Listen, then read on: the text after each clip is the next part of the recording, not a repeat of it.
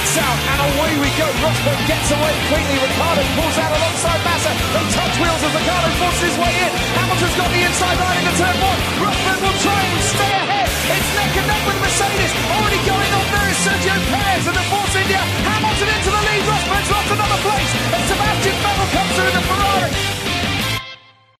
Bonsoir à tous et bienvenue pour cette nouvelle émission du service après-vente de la F1. Une émission qui reviendra sur le Grand Prix d'Abu Dhabi, dernière manche de cette saison 2016. Il y a un an, peu de gens auraient misé sur lui et depuis plusieurs années, il était un peu dans l'ombre de son coéquipier. Ce dimanche, il a atteint le sommet. Je ne parle pas de François Fillon, mais bel et bien de Nico Rosberg, le champion du monde 2016.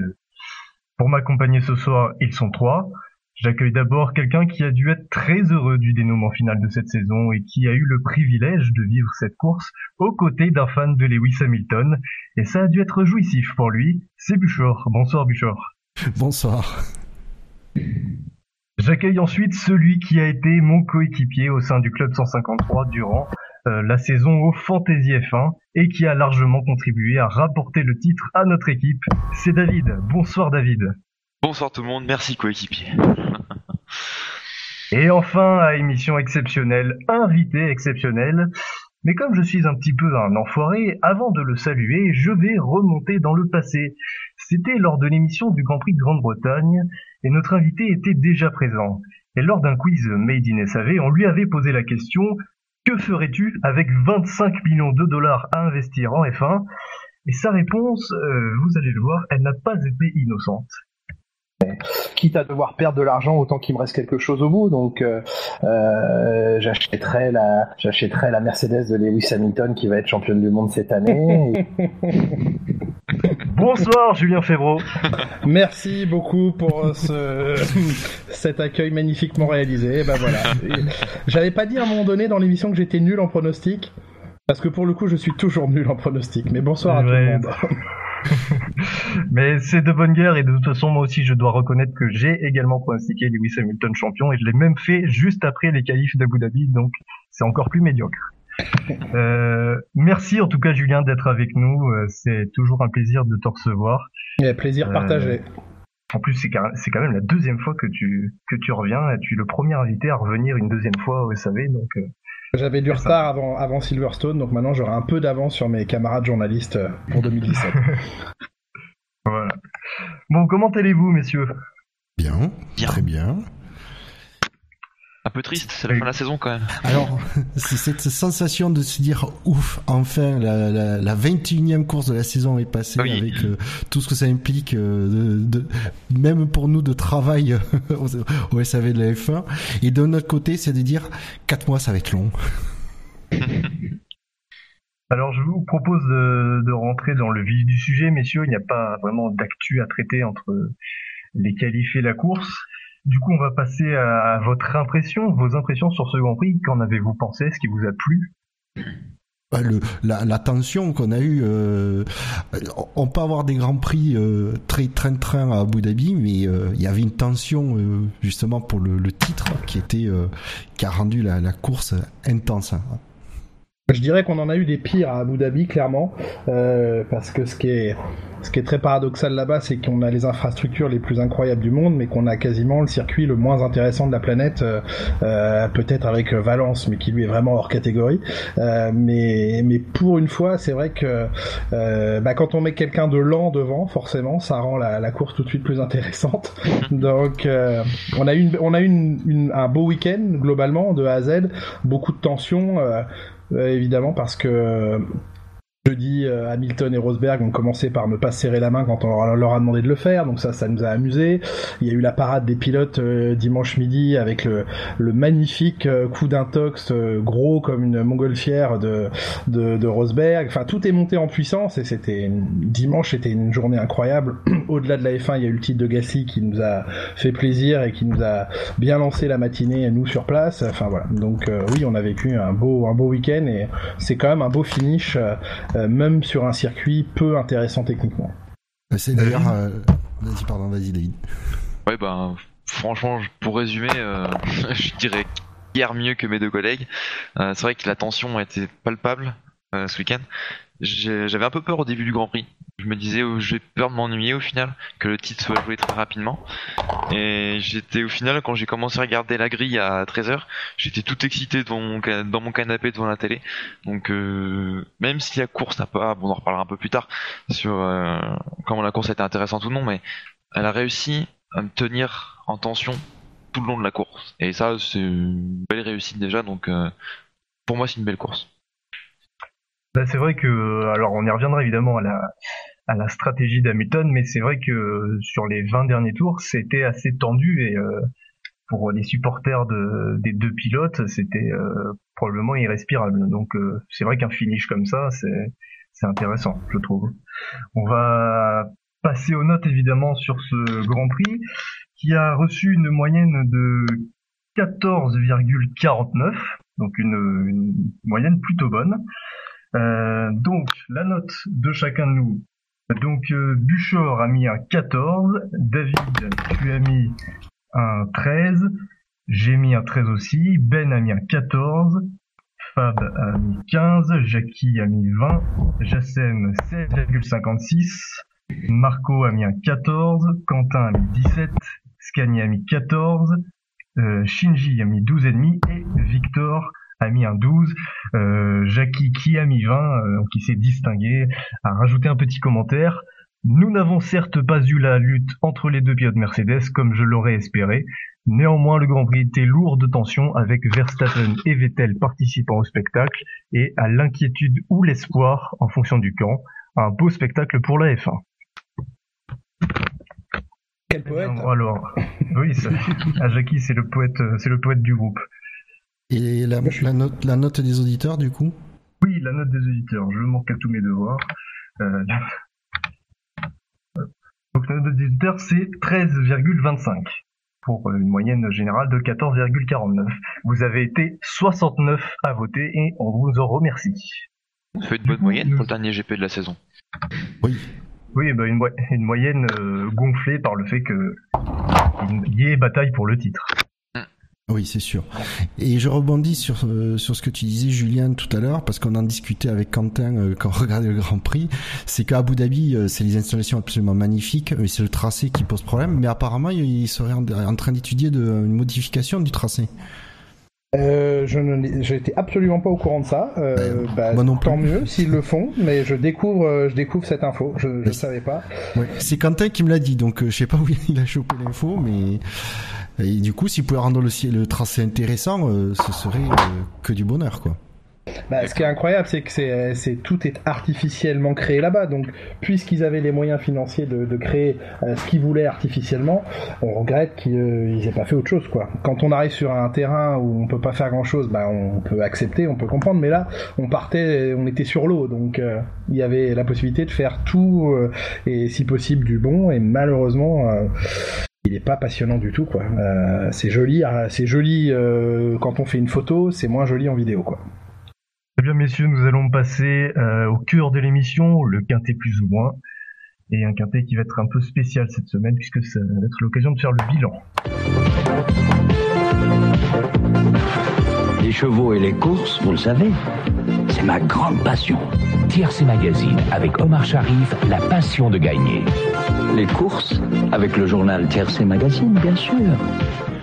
Mais vous, vous n'étiez pas né quand, ce, quand, quand, cette publicité a existé.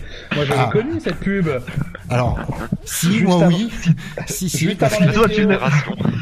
C'était juste avant la météo de TF1. Si, si, moi j'étais. Ah bah voilà, bon bah ça me rassure alors. Est-ce que je suis le vieux du groupe là Bon bah. Coup. bon, magnifique jingle, bravo.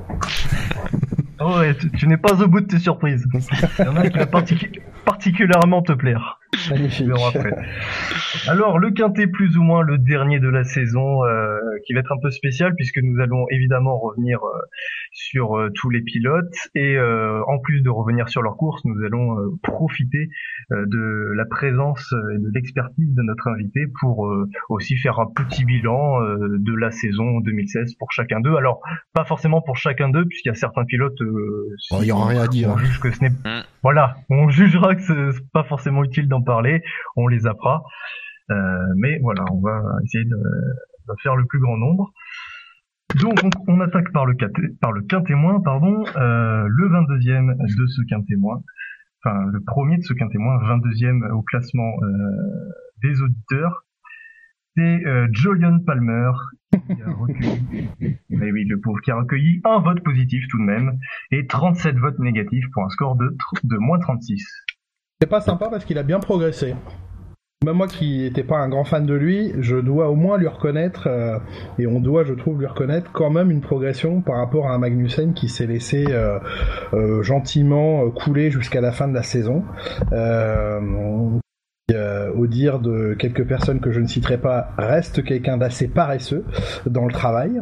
Ça paraît fou à ce niveau-là de, pouvoir euh, euh, faire preuve d'un peu de paresse, mais c'est le cas. Mais au moins Palmer, il s'est battu. Ça n'a pas été transcendant, mais il a progressé. Mais il termine, il termine la saison, on va dire la, deuxième partie de saison avec, je pense, des meilleures statistiques que Magnussen. Oui. Alors après, les, les notes je rappelle que les notes données par les auditeurs, c'est juste pour le Grand Prix d'Abu Dhabi. Ah, pardon, pardon, j'étais sur la saison. Autant pour moi alors. Voilà, on fait un bilan, on va faire un bilan de la saison en même temps, mais euh, les notes données, le classement donné, c'est le classement des auditeurs pour, juste pour le Grand Prix. D'accord. Palmer qui a terminé 17ème. Euh, en vrai. c'est le dernier classé euh, du Grand Prix, effectivement. Pas mal d'abandon. Hein. Hum. Après, sur le Grand Prix, c'est vrai qu'il n'a pas été très bon. On retient surtout son grosse erreur face à ça Sainz, c'est ça? Mais à moins que ce soit Magnussen, j'ai un doute. Mais ouais, a été un gros Grand Prix, on l'a pas beaucoup vu du week-end, donc euh, c'est logique qu'on le retrouve à cette position-là. Rien d'autre à dire? Euh, Sur sa course, non. Après, il a assez vite, de mémoire, il a assez vite abandonné, donc. Euh, euh, pas grand chose à dire. Après, pour sur sa saison, il avait, euh, moi, il m'avait euh, quand même enthousiasmé en début, en, tout début de saison. Je me semble me souvenir d'un Grand Prix de Russie où il avait, il avait vraiment été bon. Après, effectivement, un milieu de saison un peu, un peu catastrophique, mais sur la fin, effectivement, il été, il, m'a semblé meilleur que Magnussen, qui sait, comme l'a dit Julien, s'est laissé. Qui est intéressant chez ce garçon Palmer, c'est son, enfin intéressant parce qu'il est assez constant dans sa façon de d'avancer. C'est c'est justement son mode opératoire de, de travail. Euh, C'est-à-dire que quand on prend ses week-ends, c'est souvent la même chose. Il commence très loin de Magnussen et il remonte, il remonte, il remonte, il remonte. Magnussen a au moins ce talent naturel de pouvoir tout de suite claquer un temps, euh, on va dire au deuxième ou troisième tour. Euh, Palmer, c'est tout en progression en permanence. C'est, vraiment des styles de pilote. Il y en a d'autres qui sont comme lui. Euh, donc, il a peut-être moins le talent euh, euh, naturel, inné, mais et c'est, on peut lui reconnaître le, sa volonté de travailler et sa capacité quand même à, progresser. Et finalement, s'il commence loin de Magnussen en FP1, il finit le week-end, sinon, enfin, au, moins aussi bien, sinon mieux que, que son coéquipier. Donc ça serait un des plus bosseurs du paddock, Julien? Je, sais pas, euh, il y a des très très gros bosseurs. Euh, Vettel, c'est le, le, j'allais dire le pire parce que c'est le plus sollicitant envers ses mécaniciens et ses ingénieurs et, c'est celui qui parle le dernier souvent le, vendredi soir. Donc à mon avis, mais c'est difficile d'établir ce genre de classement, mais Vettel est une référence en matière d'implication euh, dans l'équipe et de, présence. Vous placez euh, Palmer au milieu de tout ça, je sais pas, mais c'est en tout cas un plus gros, plus gros travailleur que Magnussen, ça c'est acquis, c'est évident. D'accord. Euh, pour la suite, je vous propose euh, pour chaque pilote de d'abord analyser la, course et ensuite de faire un, bilan de la saison. Comme ça, ce sera ce sera cadré. On passe donc au deuxième du quintémoin, 21e pour les auditeurs c'est euh, Carlos Sainz avec moins 32 qui a vécu un week-end euh, assez catastrophique. Euh, ouais, Je bah payé un peu. Oui, mais le manque d'essai. Hein. C'est ça, exactement. On allait dire la même chose.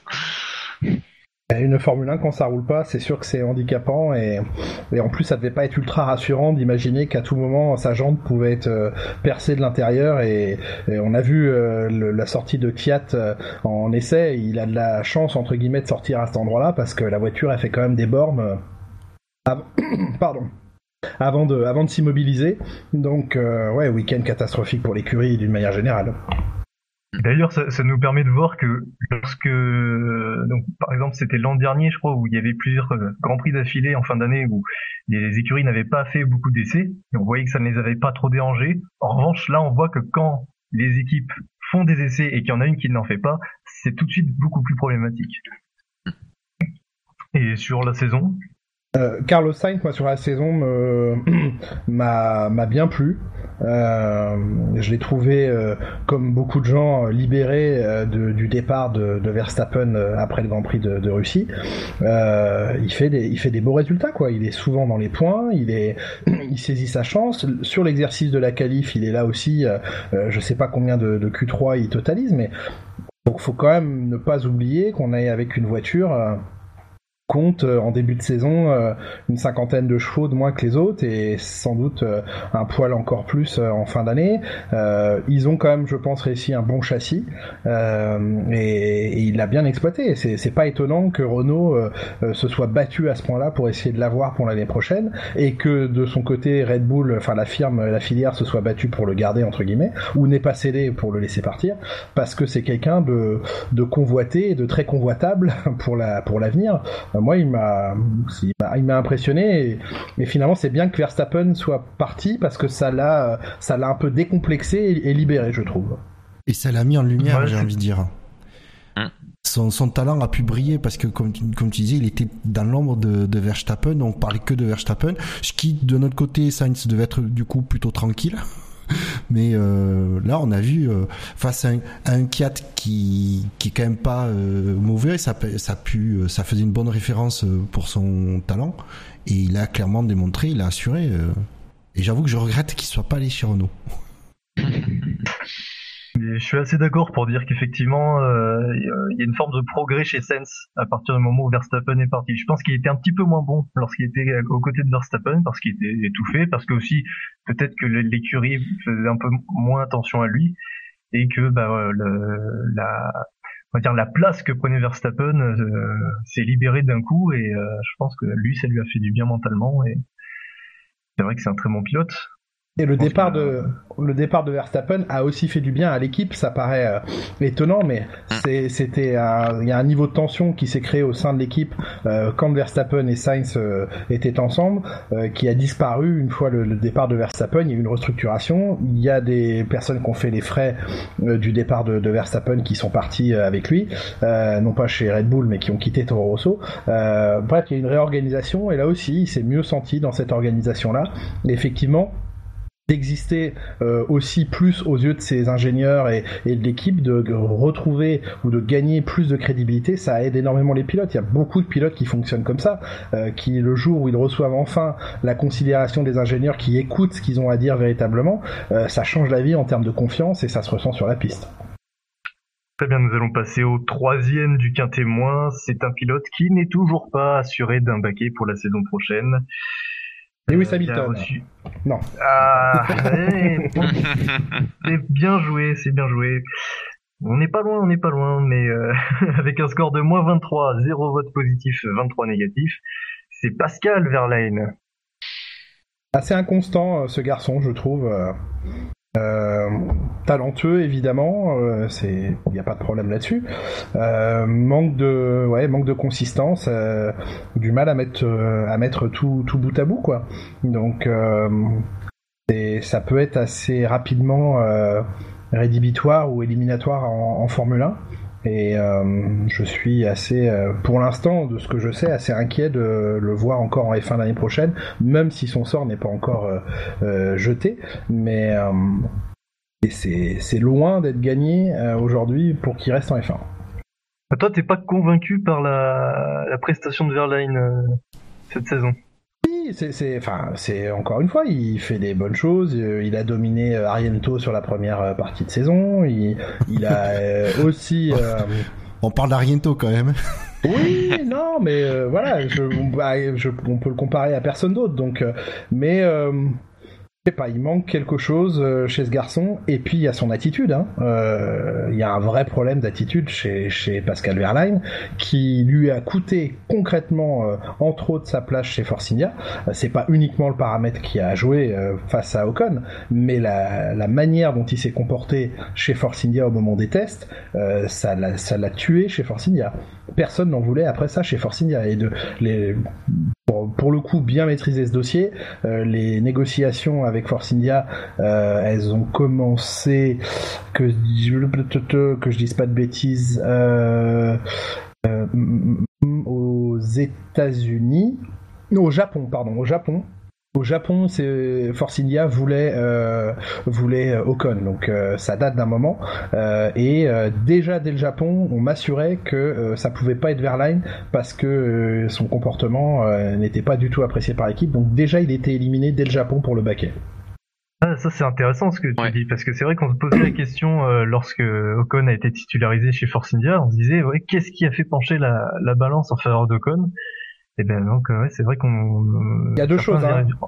Il y a, l'attitude de Verlaine, il y a surtout aussi, avant, en numéro un, le travail d'Esteban euh, et le retour, le retour qu'il a pu donner aux ingénieurs. Il est très très apprécié pour son, ses qualités de, de, de, je vais pas dire déjà de metteur au point, mais un peu quand même, mais surtout de retour. Il est très pointu sur ses, sur les sensations, sur, sur les directions à prendre. Ça, c'est très très apprécié et en plus il a le comportement euh, parfait, parfait du, mec qui est content de monter clairement dans une voiture. Et c'est pas parce qu'il a piloté la Mercedes en test que le jour où il faut aller chez Force India, euh, il va dire ah bah non moi j'ai l'habitude de rouler dans la Mercedes, votre charrette elle m'intéresse pas. Euh, c'est tout l'inverse. Ouais mais c'est ce qui s'est passé avec Verline. Donc forcément ça ça pouvait pas le faire. Donc en un le travail de d'Ocon, en deux le comportement de Verline et voilà ça suffit à faire peut-être basculer une carrière. Est-ce qu'il va monter trop vite, du coup, Verline, en fait, avec son, son palmarès en DTM Est-ce qu'il a pas pris trop la grosse tête rapidement? Plus que le palmarès DTM, c'est le côté je suis pilote Mercedes et, euh, et j'ai déjà roulé dans la voiture championne du monde. Mais euh, je pense pas que ce soit. Parce qu'honnêtement, et, pourtant, on sait à quel point le niveau euh, pour DTM est, relevé et que c'est compliqué d'avoir le titre, même s'il y a beaucoup de politique au milieu de tout ça, mais c'est quand même compliqué d'être titré en DTM. Ça a de la valeur, mais aux yeux des gens de la F1, le titre DTM, c'est pas qu'ils s'en fichent, mais ça impressionne pas énormément les gens de la Formule 1, un titre en DTM, même si c'est très respecté, c'est, c'est, ça suffit pas. C'est pas de la monoplace. Mais après, après, de toute façon, ouais, on a été surpris, euh, oui et non, que ce soit Ocon, euh, mais quand on voit quand même la quantité de tests euh, qu'il a fait pour Mercedes, pour Renault cette année, il fallait quand même se douter qu'il y avait quelque chose quoi avec Esteban. C'est mm. Moi ce qui m'a surpris, c'est juste que quand même voilà, c'est Verlaine, c'est un pilote Mercedes, il était il avait une certaine priorité parce qu'il est arrivé plus tôt, mais ça me surprend pas ce que tu dis. Euh... Par contre, ce qui me surprend, moi, c'est surtout que euh, du coup, euh, Verline, il c'était même pas une option en fait pour Force. Non, à aucun moment ça a été une option. La seule chose qui a été euh, euh étudiée euh, chez Force India, ils ont déjà évidemment essayé de garder Perez, mais ça c'était de garder Hülkenberg, pardon, mais ça ça a été compliqué. mais entre, ça s'est joué entre Ocon, qu'est-ce qu'il y avait sur les rangs? J'ai un trou de mémoire, mais à Bottas. Bottas, il voulait essayer d'avoir Bottas. Voulait essayer d'avoir Bottas. Compliqué Bottas à avoir. Sur le chat, on nous demande de préciser un petit peu au niveau de l'attitude de Verlaine. C'est quoi? C'est de l'arrogance euh, Oui, oui, c'est ce que euh, c'est ce que je vous ai dit. Euh, c'est le côté, tu vas aller faire deux jours de test chez Force India. Pouah, ouais, ah, mais la Force India, ça m'intéresse pas. Moi, je roule dans la Mercedes habituellement, et et l'attitude au sein de chez Force India où il semblerait, moi j'ai pas assisté physiquement à ces tests, mais de ce qu'on m'a expliqué, qu'il ait eu une attitude euh, un petit peu, euh, bon, quand est-ce que ça se termine votre affaire, euh, parce que votre voiture, elle, m'intéresse pas, quoi. Donc ça, ça a été très mal perçu. et encore une fois, sur le retour technique et sur la, sensibilité, la précision du, feedback, Ocon était au-dessus. D'accord. C'est quand même, c'est quand même... parce que Et c'est c'est moi ce que je trouve dingue, c'est qu'un jeune comme ça puisse être blasé à ce point-là, quoi. Ah mais c'est dramatique, c'est dramatique. Quand on joue un Surtout qu'il a, il a roulé avec Manor euh, toute la saison, euh, des tests avec Force India, parce qu'il a une bonne voiture, la Force India, c'est. Ah bah, il a roulé avec Mercedes avant. Enfin... C'est juste une voiture qui, dans des conditions euh, assez précises, mais peut jouer un podium. Euh, donc, enfin voilà, si ça l'embête de faire podium à Spa l'année prochaine, bon, c'est dommage. Ouais, sauf que, ouais, mais pour un jeune qui est là pour apprendre, je sais pas, moi, je, je comprends pas, j'ai du mal à comprendre. C'est hallucinant. C'est mais même si elle est pas, c'est sûr que c'est pas la Mercedes, c'est une opportunité d'apprendre sur un châssis différent avec un moteur euh, équivalent. C'est toujours ça, c'est de l'expérience accumulée. Euh, je sais pas, j'ai du mal à comprendre euh, l'attitude euh, d'avoir une telle attitude. Eh, on dit que la F1 ça fait tourner la tête et bah voilà bah quand on roule dans la voiture de Lewis Hamilton, peut-être que des fois si on n'est pas bien structuré ou entouré, on peut on peut se voir arriver un petit peu trop vite au sommet. Et qu'est-ce que ça avait été si avait roulé dans la voiture de Nico Rosberg? Surtout que quand il fait ses, ses, tests chez Force India, il doit bien se douter Verlaine que derrière il y a une possibilité d'être titulaire chez Force India euh, à un moment donné. Donc, euh... Ouais, certainement, certainement. Je sais pas à quoi il pensait euh, en, en se comportant comme ça. C'est sur le chat, il s'est tiré une balle dans le pied, tout simplement. Hein. Ah là, oui, carrément, oui. Très bien, on va passer au quatrième euh, du témoin. Euh, c'est un pilote qui a vécu une saison difficile après un des après des débuts où il aurait pu espérer mieux. C'est Daniel Kiat qui a un score de moins 15, un vote positif et 16 votes négatifs. On retiendra sa magnifique performance à vélo. Très bonne parodie sur internet de début de saison en Red Bull et fin de saison en vélo. Exactement. c'était, ça c'était très drôle. ah, c'est pas facile pour lui. Hein. Il a de la chance d'être russe hein, aujourd'hui. Clairement, euh, euh, sa nationalité euh, joue euh, grandement dans son maintien en, Formule 1. et heureusement que les canettes de Red Bull se vendent plus en Russie qu'en France parce que il y a, aussi de ça dans, son maintien pour l'instant. Oui, apparemment, Bernie Eccleston est intervenu pour avoir un pilote russe en F1. Mais par, mais par contre, saison très très compliquée pour lui et euh, franchement, vu la claque qu'il a pris de le d'être rétrogradé entre guillemets de Red Bull à, Toro Rosso, c'est il fallait l'encaisser. je trouve qu'il s'est il a plutôt bien assuré derrière. Parce que, Les premiers Grands Prix étaient difficiles, mais il a réussi à remonter un peu la pente sur la fin quand même. Ouais. Bon après, pas si évident quand même pour moi. Oui. Ah, le problème, c'est qu'il se retrouvait quand même chez Toro Rosso face à un Carlon Sainz qui est euh, quand même très doué et la comparaison n'était pas forcément à la faveur du russe. Mmh, exactement. Rien d'autre à dire sur 4 euh, À surveiller jusqu'à Sochi 2017. Euh, de ce qu'on croit comprendre. Alors après, la, F1 est mouvante en permanence, mais Sochi 2017 sera un cap positif ou négatif pour lui, semble-t-il. Oui, il peut y avoir un, comment dire une, une pression. On lui dit, euh, est-ce qu'on lui dit, euh, voilà, t'as tant de grands prix pour euh, bah, confirmer que t'as Il semblerait, oui, on semblerait, il semblerait qu'on lui laisse, enfin, qu'il soit particulièrement observé sur le début de saison et et, voilà, peut-être que, encore une fois, l'objectif de, certains dirigeants euh, de la F1 et de certains dirigeants politiques euh, soit de l'avoir au départ du Grand Prix d'aussi et qu'après, une fois ce Grand Prix passé, euh, ce soit moins important. Euh, là, j'extrapole, hein, c'est moi qui imagine, mais de ce que je crois comprendre et de ce qui peut être dit à droite à gauche, euh, c'est sûr qu'il sera quand même, il n'est pas certain d'aller au bout de la saison. Et on lui a pas dit qu'il ferait que quelques Grands Prix, mais euh, il a tout intérêt à vraiment être euh, euh, très fort sur le début de saison parce que on ne sauvera pas indéfiniment et, Pierre Gasly est, là. On a expliqué à Pierre Gasly de vraiment se préparer physiquement à piloter les voitures de 2017. donc c'est il y a, une raison véritable derrière ça. GP de Russie, c'est le quatrième GP de la saison l'année prochaine. Donc c'est vrai que ça fait un, un timing assez short pour pouvoir montrer ses preuves. Bon après il en a il a eu d'autres grands prix cette année pour montrer ses, pour faire ses, ses preuves, pour se remontrer on va dire. Et euh, moi, Gasly qui a bien fait d'aller décrocher le titre euh, ce dimanche. C'était pas idiot à faire. non. Oui, parce que certains auraient pu se dire euh, qu'effectivement, s'il décrochait le titre en GP2, bah, il était obligé de quitter le GP2 après, et donc euh, après où aller? Enfin, moi personnellement, il n'y avait pas de question à se poser. Euh, un titre reste un titre, et surtout en GP2, ça, ça, peut toujours être bon pour le futur, même si même si ça doit te contraindre à piloter dans une autre catégorie non, non, il a rempli le, il a rempli le tableau de marche que lui avait fixé Helmut Marco. Euh, Marco, qui, qui, en veut toujours plus, c'est vrai, espérait qu'il soit, voulait qu'il soit titré avant la fin de la saison euh, et euh, idéalement avant la Malaisie. Euh, un, un, championnat, ça dure le nombre de courses que ça dure et, et il se peut qu'on aille au bout. Et il n'a pas été verni dans différentes, euh, dans différentes circonstances, euh, notamment en Italie, il me semble. Ah oui. Donc, euh, donc voilà. Euh, c'est après, il a fait des conneries. Hein. Je veux dire, l'Autriche, c'est pour lui. Hein. Et, et c'est ça, c'est la, la, la, grosse déception. Euh, c'est l'Autriche. Mais euh, mais après, voilà. Ce qu'il réalise ce week-end à Abu Dhabi, c'est c'est costaud de chez costaud. Et, et, il était fort mentalement avant d'arriver euh, à Abu Dhabi.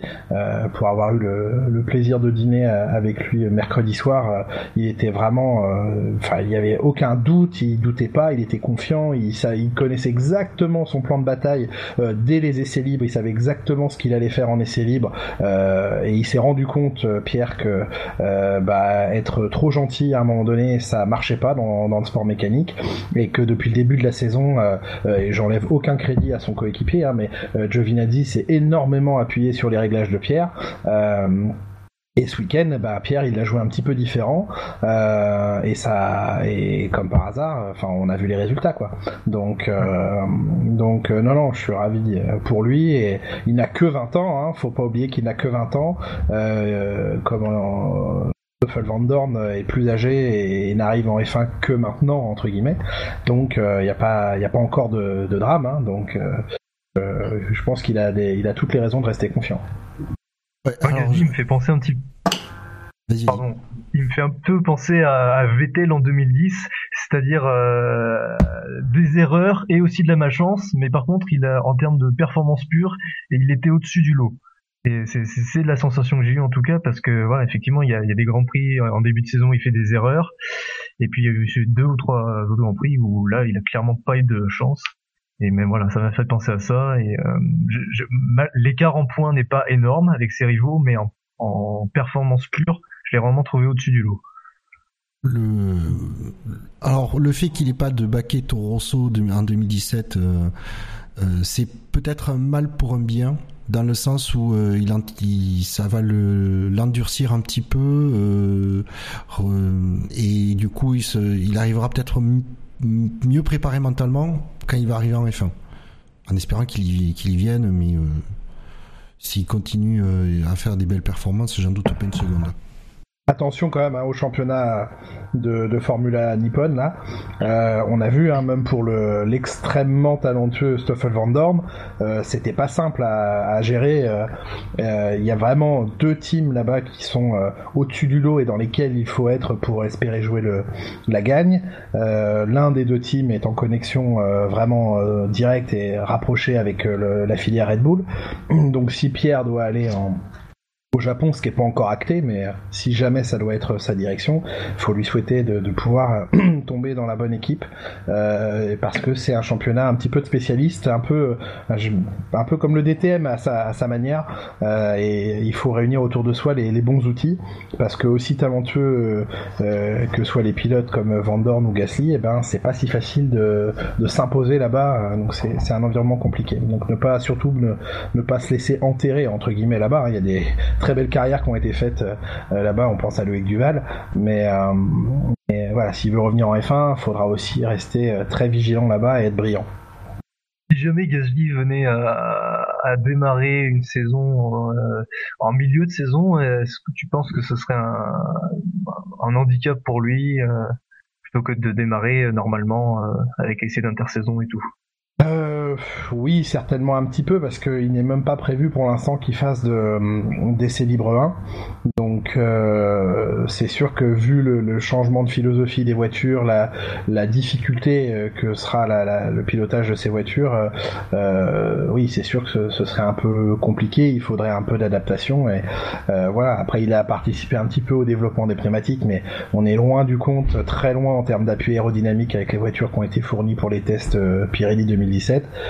Donc c'est même pas un avantage pour l'instant. Il a un goût de ce que sont les pneus, il, a la confirmation de ce que feront et comment euh, se comporteront les pneus. Euh, enfin en tout cas à ce jour il a vu ce que seraient les pneus de l'année prochaine, mais en rien, il a pu véritablement voir ce que seront les appuis. Donc, euh, ce serait pas très facile. Mais à un moment donné, Toro Rosso, elle est aussi là pour euh, euh, bah, construire le pilote, l'aider à progresser. Et, et, on lui demandera pas de gagner la première course de sa carrière en F1 avec Toro Rosso. voilà. Très bien, nous allons passer au dernier du quintémoin. C'est un pilote à qui Sauber doit beaucoup, surtout depuis deux semaines. C'est Philippe Nasser, avec un score de moins 15 que des votes négatifs sur ce Grand Prix. ah ben les, les, les Saubers ont pas brillé. Hein. Non. C'est moins qu'on puisse dire là-dessus. J'ai même pas le souvenir de les avoir vus pendant le Grand Prix. Je les ai pas vus non plus. Attends. À part le top 5, euh, hier, dimanche, euh, on n'a pas vu grand. les autres. Au classement, Nasser il finit même derrière Ericsson. Donc avant-dernier de la course, euh, sachant qu'il est juste devant Palmer, qui a eu quand même beaucoup de tracas, on va dire. Donc euh, ouais, pas une grosse performance de sa part. Mais les Sauber étaient moins bonnes que les Manors. Les Manors étaient pas mal, hein. Elles étaient hmm. pas si mal. Et lui euh, bah, peut remercier euh, le Grand Prix du Brésil et la pluie au Brésil parce que pas persuadé qu'il aurait réussi à, rentrer dans les points sans, la pluie. bravo en tout cas à lui. Hein. Euh, il fallait la laisser sur la piste la voiture, donc c'est ça enlève rien à ce qu'il a fait, mais le contexte était là et c'est vrai que pour Manor c'est terrible hein, parce que le Grand Prix du Brésil ça va leur coûter une vingtaine de millions. Et... Ah oui ouais ouais ça, ça, fait lourd. C'est très lourd, c'est très lourd, mais c'est le jeu, c'est comme ça. Ça fait plus de mal à Manor que de bien à Sauber. Oui. Après, euh, oui, clairement, il mérite. Je vois sur le chat, euh, Sauber mérite pas l'heure de points. Bah si, à partir du moment, après, c'est là aussi, vous faites opportuniste, c'était ça aussi, être un, bon pilote. Mm. Et voilà, il y a eu une seule occasion pour Sauber cette année, et Nasser l'a saisi à la perfection, euh, en faisant aucune erreur, en, en ayant un très bon rythme, donc les points sont mérités. On va passer maintenant au quintet mou. Donc, euh, je rappelle hein, pour euh, pour Julien, je vais citer euh, tous les pilotes qui ne sont ni dans les cinq premiers ni dans les cinq derniers de ce quintet plus ou moins. Et après, vous choisirez tous de parler ou non de ces pilotes. Donc, 17ème de ce quintet plus ou moins, Kevin Magnussen avec un score de moins 14. 16e, Valtteri Bottas, moins 13. 15e, euh, Esteban Gutiérrez, avec un score de moins 13. 14e, Kimi Raikkonen, moins 11. 13e, et Marcus Ericsson, euh, moins 7. 12e, Daniel Ricciardo, avec un score de moins 5. 11e, Jenson Button, avec un score de plus 4. 10e, Sergio Perez, avec un score de plus 4, lui aussi, mais devant Button en course. 9e, Romain Grosjean, avec un score de plus 5. Huitième, Fernando Alonso avec un score de plus 10. Septième, euh, Esteban Ocon avec un score de plus 11. Et euh, le sixième, c'est Nico Hülkenberg avec un score de plus 17. Est-ce que vous souhaitez revenir sur des pilotes en particulier, que ce soit pour la course ou la saison? Moi j'ai été bouleversé par la saison de Marcus Ericsson, il m'a impressionné, il a été exceptionnel. Oh, le futur jingle. C'est bien. c'est dans le. c'est dans le ton du SAV. Oh, Faut bien le taquiner un petit peu, mais c'est vrai que. Oui, il a. Bah après, il a, il a pas brillé ni en bien ni en mal. On peut pas dire. Euh, il a été discret. Il, a été discret. Ouais, mais trop discret, trop discret. Ouais, mais après, il faut pas oublier qu'il roule sur une Sauber, donc euh, c'est pas forcément. Cette année, c'était vraiment pas évident, quoi. C'est sûr, c'est sûr. Mais je sais pas ce qui est le moins évident, de piloter la Sauber ou euh, pour Sauber d'avoir Marcus Ericsson. c'est vrai que c'est... Vous avez trois heures. Mais maintenant, ce qui est intéressant pour Sauber, c'est d'avoir les sponsors de Marcus Ericsson pour acheter l'équipe.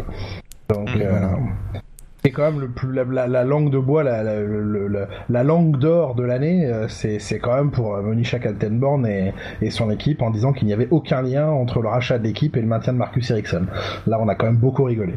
Oui, parce que... Euh, mais à part ça, voilà. Ericsson. Euh, moi, je reviendrai bien sur la, bah, déjà la course d'Esteban Ocon qui finit euh, devant euh, Verline. C'est toujours bien mmh. de battre son coéquipier. Et, euh, et puis ça seulement après une demi-saison en F1. voilà, il a, il s'est assez rapidement hissé au niveau de Verline. il s'est très vite adapté et et, et ça fait bien de voir un Français en F1 qui, qui, qui marche bien, quoi à son niveau, au niveau d'une manor certes, mais euh, qui va euh, dans la quatrième écurie euh, du championnat l'année prochaine. C'est c'est cocorico quoi.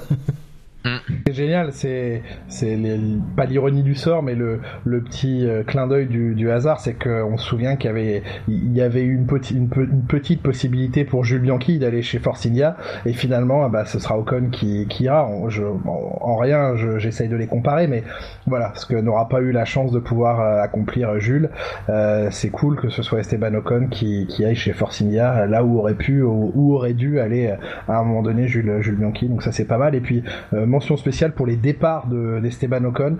Euh, je ne sais pas si d'une manière ou d'une autre vous pouvez revoir les premiers tours des différents Grands Prix qu'il a fait.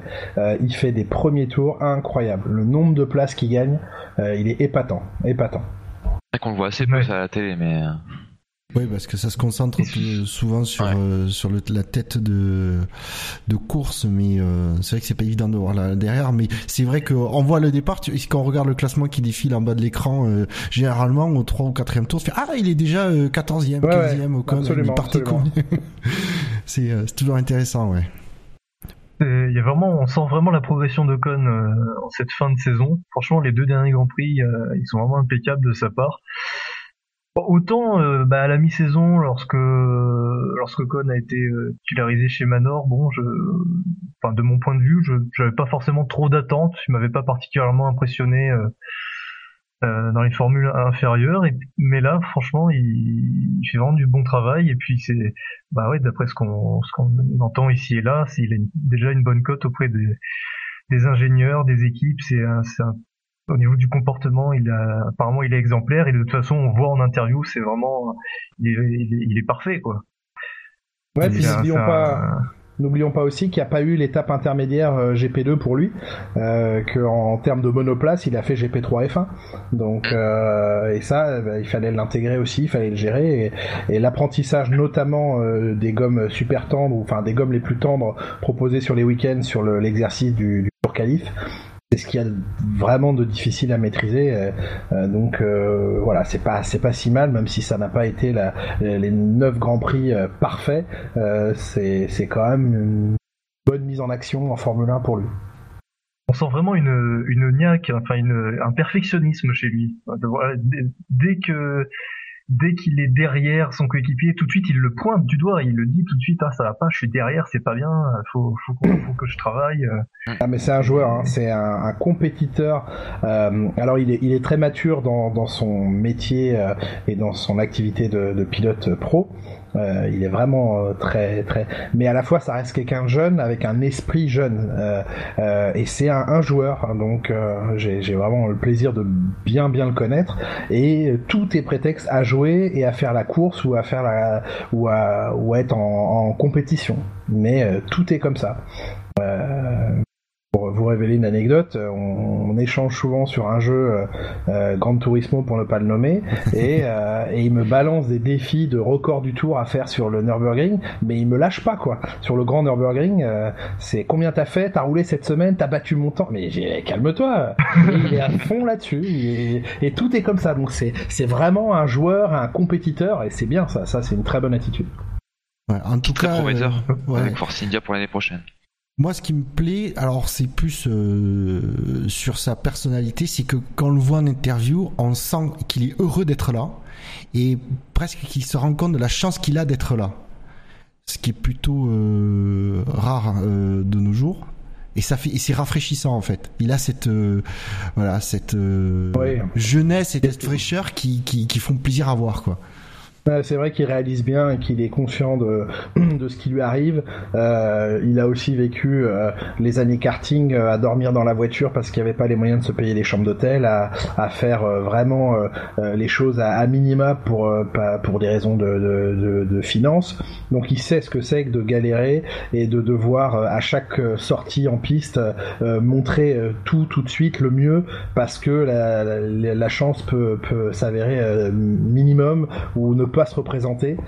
Donc il est vraiment conscient de, ne rien gâcher. Quoi. Et l'attitude qu'il a eue chez Forcinia pour en revenir au test, c'est exactement ça. Et pas que chez Forcinia, apparemment quand même. Les... Oui, oui, bien sûr. Je veux dire, pour que Renault aussi en, fasse euh, les éloges, euh, alors que c'est quand même un pilote Mercedes, même si Renault et Mercedes s'entendent quand même pas assez bien.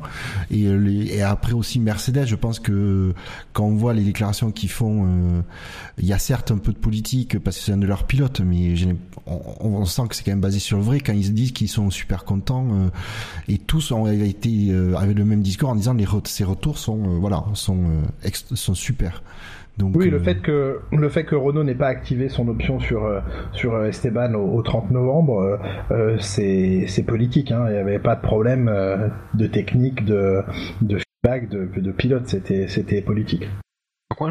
Pardon, je voudrais revenir un peu sur la course Hülkenberg pour aussi faire un bilan de lui sur la saison. bon, sur ce GP, il a fini devant Perez, tout de même.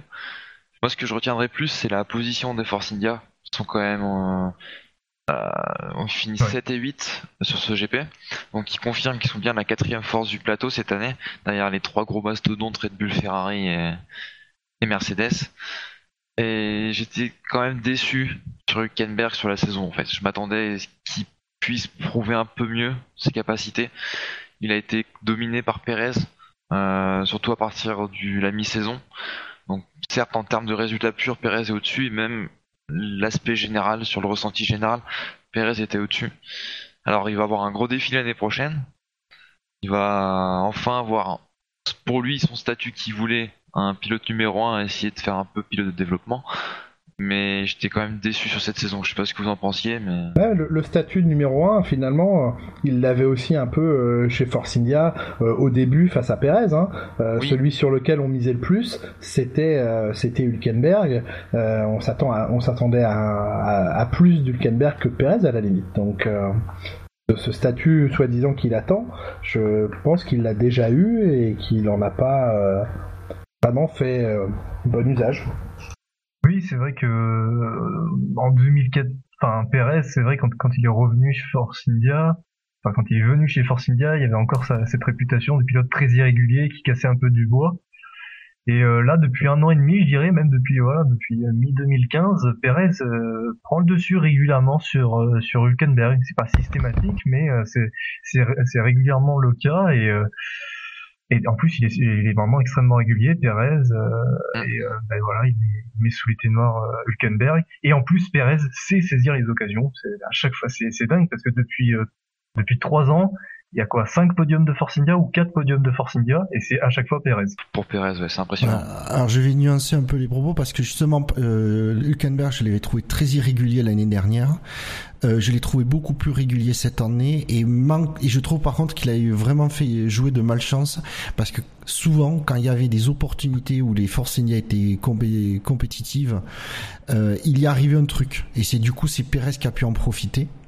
Alors clairement, du coup, Pérez euh, euh, était se a toujours ce talent d'être là où là où il faut au bon moment mais euh, voilà je pense que quand même dans l'écart au, championnat au championnat c'est l'écart de points peut s'expliquer quand même en partie par un manque de malchance pour Hülkenberg. Il s'est souvent fait accrocher il a une crevaison voilà.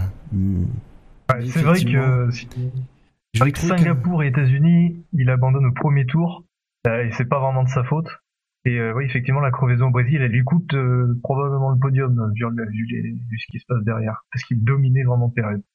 T'as raison sur ce, sur ce point-là. Voilà, donc après c'est sûr qu'il est bon Perez lui c'est c'est une, une, ligne droite niveau constance, c'est un pilote extrêmement fiable on va dire pour ramener la voiture bien placée à l'arrivée. Euh, Hülkenberg était un peu, un peu plus irrégulier, mais beaucoup, beaucoup moins que l'année dernière. Et pour finir, je voudrais juste donner mon coup de chapeau pour l'écurie Force India, qui quand même depuis leur arrivée en F1, c'est un modèle quoi.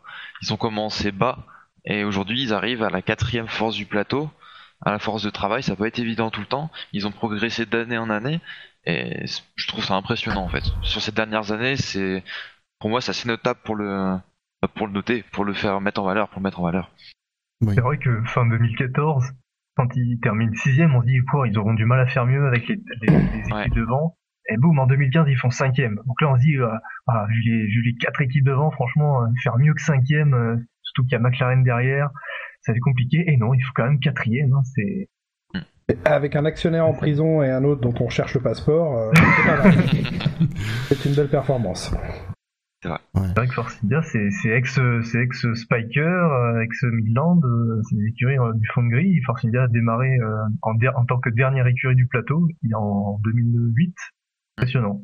Donc, ah, ils n'ont pas forcément un budget, j'ai cru lire 130 millions d'euros euh, pour le budget de Force India. Euh, voilà, même avec un budget moindre, euh, on peut arriver à faire de très bonnes saisons. Ça me fait penser un peu à, Renault à une certaine époque et sans doute dans une mesure un peu différente, mais où effectivement avec un budget euh, limité et, des infrastructures peut-être pas aussi euh, euh, brillantes que les top top teams, bah, chaque chose est vraiment exploitée à son maximum. Il faut être un petit peu plus intelligent, peut-être que les autres, être un peu plus malin. En tout cas, c'est vraiment exploiter au maximum les, ressources qui sont attribuées, avec moins ce côté, c'est que les grosses équipes gaspillent, mais euh, c'est vrai que là où Mercedes va pouvoir tester euh, euh, une trentaine d'ailerons avant en soufflerie, eux ils vont en tester 10 au maximum quoi. Donc faut bien choisir les pièces et bien bien bien réfléchir et pas se dire bon bah tiens on essaye ça, ça marche pas c'est pas grave. chez Force India ça peut coûter beaucoup plus cher de se dire on essaye et c'est pas grave que, que chez Mercedes ou Red Bull quoi sur euh, les pilotes Haas, euh, les pilotes euh, McLaren, Raikkonen, Ricciardo, qui sont dans le quintémou euh, As peut-être pour leur on va faire lot groupé mais pour leur c'est leur première saison en F1 qui en partant vraiment de zéro ils ont pas faut pas oublier qu'ils n'ont pas racheté des, des, structures qui avaient déjà un pied en, en F1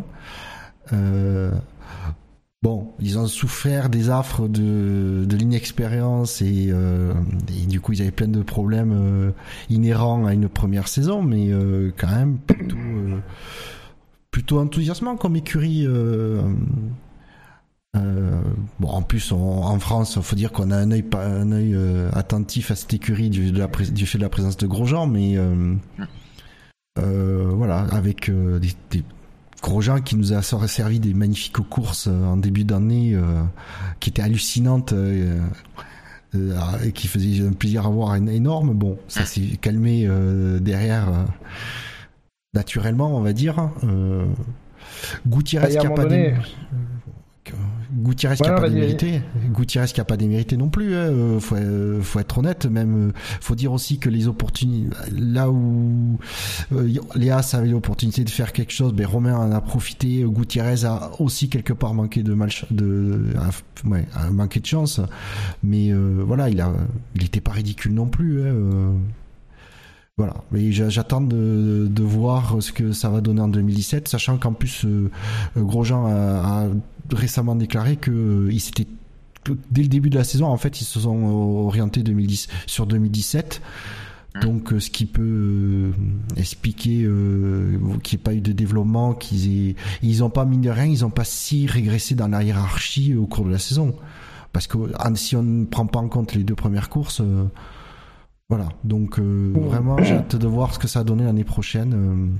surtout que Grosjean va avoir Magnussen à côté, euh, bon, mais du coup, après, après ce que tu as dit, Julie, euh, peut-être pas trop de soucis à se faire pour Grosjean, qui, qui, est quand même apparemment un bosseur.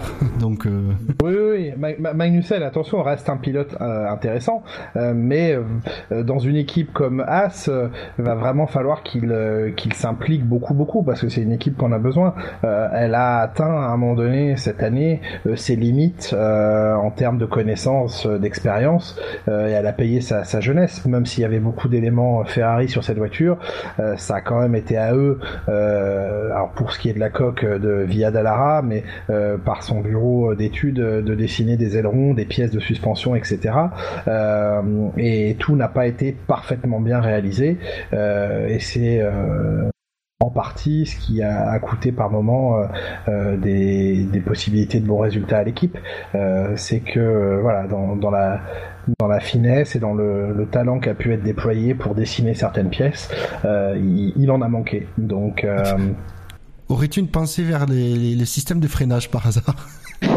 Ouais, alors il y, a eu ça, mais au-delà de ça, euh, euh, il y a eu certains éléments, euh, on va dire, dans la voiture, pour ne pas révéler de, de secrets particuliers, qui qui n'étaient pas parfaitement dessinés et, et, voilà où le, le, le bureau de design aurait dû et sans doute pu mieux travailler.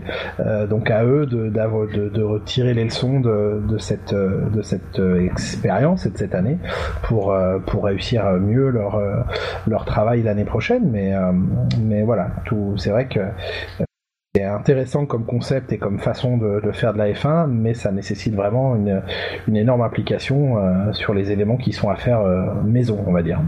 Alors, bilan de la saison, As plutôt Dallara ou plutôt Ferrari? Plutôt Dallara quand même. ouais. Ben moi j'ai envie de dire plutôt As parce que euh, c'est bien d'avoir euh, c'est euh, c'est comme une recette de cuisine c'est bien d'avoir de bons ingrédients si tu si tu sais pas bien les préparer tu vas pas tu vas pas sortir un super plat donc voilà, il y a quand même, faut pas oublier que c'est pas euh, tout, ils ne sous-traitent pas euh, tout. Il y a quand même pas mal de mm. choses qui sont faites par eux, euh, par eux. Et euh, alors ils ont, c'est clair que ils ont raté apparemment, ouais, apparemment ils ont raté des choses qu'ils ont conçues. Moi, ce qui m'importe, c'est qu'ils apprennent de leurs erreurs et qu'ils progressent. Voilà. C'est, mais ça peut, si s'ils apprennent bien de leurs erreurs et qu'ils qui dirige, euh, qui se dirige dans la bonne direction, ça peut être une équipe intéressante dans l'avenir. Et si on revient à peu près à la même période l'année dernière, quand on dressait le bilan de la saison passée, puis on parlait du futur de cette saison, on se demandait à quelle place allait situer As. On n'était pas totalement sûr qu'il puisse rivaliser avec une écurie comme Renault par exemple. On savait pas non plus que Renault allait être capable, si As allait marcher du premier coup. Et moi, j'y croyais, et j'étais quand même surpris de leur résultat. Je trouve que pour une première année, c'est vraiment un bilan très positif. Oui, parce que même si Renault, euh, parce que même si Renault euh, a pas la voiture, euh, voilà, c'est ça, reste une Lotus développée avec trois bouts de ficelle, mais avec une structure qui sait l'exploiter. C'est ça. Il y a une base quand même, base qui est forte, même si la voiture n'était pas très forte. La base est assez forte et on pouvait s'attendre à je veux dire à tout. Vous pouvez s'attendre à quelque chose de côté de Renault aussi. D'ailleurs, un des signes de, de, de, la jeunesse de, cette, de l'écurie A, c'est, euh, ben, c'était les, arrêts, les, changements de pneus euh, en course. Oui, euh, il, faisait, il, durait 7 ou 8 secondes, je crois, au premier, au premier Grand Prix. on voit maintenant. Au premier Grand Prix, ils n'en ont pas eu à faire. Oui, en Australie, c'est vrai qu'ils ont même pas eu euh, besoin de ça. Ils ont bénéficié du drapeau rouge. Ah, euh, il y a aussi. Ils, avaient tout le temps qu'ils voulaient de ce C'est clair. Non, mais il y a eu, euh, il y a eu effectivement beaucoup de postes où ça s'est amélioré, notamment en qualification. alors, je, le terme anglais ne me revient pas, mais il y a, il y a un terme spécifique qui désigne le fait que la voiture arrive au stand après un run et qu'elle soit rentrée dans le garage, que les, les, mécaniciens en fassent tout le tour, la, la, la préparent pour le run suivant. Et ça, c'est extrêmement timé dans les équipes et ils étaient très lents, très très lents pour faire le, ce qu'on appelle le tour de la voiture en français euh, et ils ont dû progresser très vite parce que ben ça pouvait compromettre euh, le temps en piste pour la fin de, de Q3, de Q1 pardon ou, ou, de Q2 quand ils y passaient. Mais euh, mais voilà, c'est des tas de petits domaines comme ça où euh, on part de loin et puis ben, euh, à la pratique, euh, et de toute façon il n'y a que la pratique pour, pour apprendre des choses, pour réaliser certaines choses et, et c'est ce qui s'est passé. Donc c'est de toute façon une année extrêmement enrichissante pour eux. un mot sur McLaren Au revoir Johnson. bye bye. Ça fait bizarre de se dire qu'il sera plus là l'année prochaine. Oui. J'ai l'impression qu'il volontairement, je vais volontairement être provocateur, mais ça fait surtout plaisir de savoir qu'il sera plus l'année prochaine. Vu qu'il le ah. oui. Ah ben oui, pour, si. Ben, à un moment donné. dans ce sens-là euh, plutôt. À un, moment donné, quand on est toujours derrière, euh, derrière son coéquipier, il est temps de partir, quoi. Mm. Mais, euh... Oui, c'est vrai. place aux jeunes, place aux jeunes. Mais bravo à lui, hein. quelle carrière euh, euh, et un mec bien en plus. Hein. J'ai dit ça volontairement pour être un peu euh, provocateur, mais euh, mec, euh, voilà, enfin bon, bon pilote, euh, très bon pilote et, et personne très agréable. Bah, c'est vrai que c'est, il a pas un mot plus haut que l'autre hein, lorsqu'il parle. euh, Il sait, il sait être piquant quand même. qu'il- hein. Ouais, mais euh, c'est justifié. Enfin, c'est pas comme ça. Sous... Ouais, franchement, j'ai pas beaucoup de souvenirs d'un Button euh, piquant, comme tu dis. Oui, parce que c'est fait avec beaucoup de subtilité. euh, mais... C'est le flegme britannique. Voilà, ouais. Mais après, euh, voilà, bon, c'est euh, effectivement euh, carrière riche. Il est, ça reste un champion du monde. euh, quoi qu'on veuille bien dire de son titre, ça reste un champion du monde. Euh, voilà, et c'est c'est un, un mec avec une expérience énorme en F1 qui qui part. Je pense qu'il c'est il arrête au, au bon moment aussi. Mm. Mais N'oublions euh, pas le phénomène que ça a été quand il est arrivé en F1. hein. Euh, C'était euh, au moins du niveau de, de Verstappen en termes d'intérêt euh, médiatique et euh, les regards tournés vers lui. Enfin, c'était, ça a été incroyable. On- la Button Mania euh, ça a vraiment existé. C'était, voilà, ça a été un, un, phé- un phénomène, un phénomène.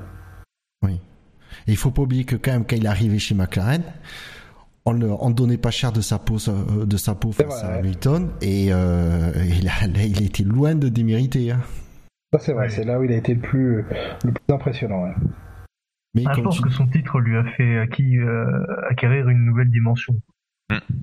oui, Oui, puis l'histoire, l'histoire était, l'histoire était belle. C'était, Ouais, René. C'était ouais. incroyable, incroyable. Je me souviendrai toute ma vie de, de Sébastien Bourdet, avec qui je discutais à, à Barcelone le jour où, la, la Brown a été posée sur la piste en catastrophe en dernière minute. Les camions étaient euh, à peine peints. Enfin, c'était, c'était, c'était n'importe quoi et on savait pas, on savait pas ce qui se passait.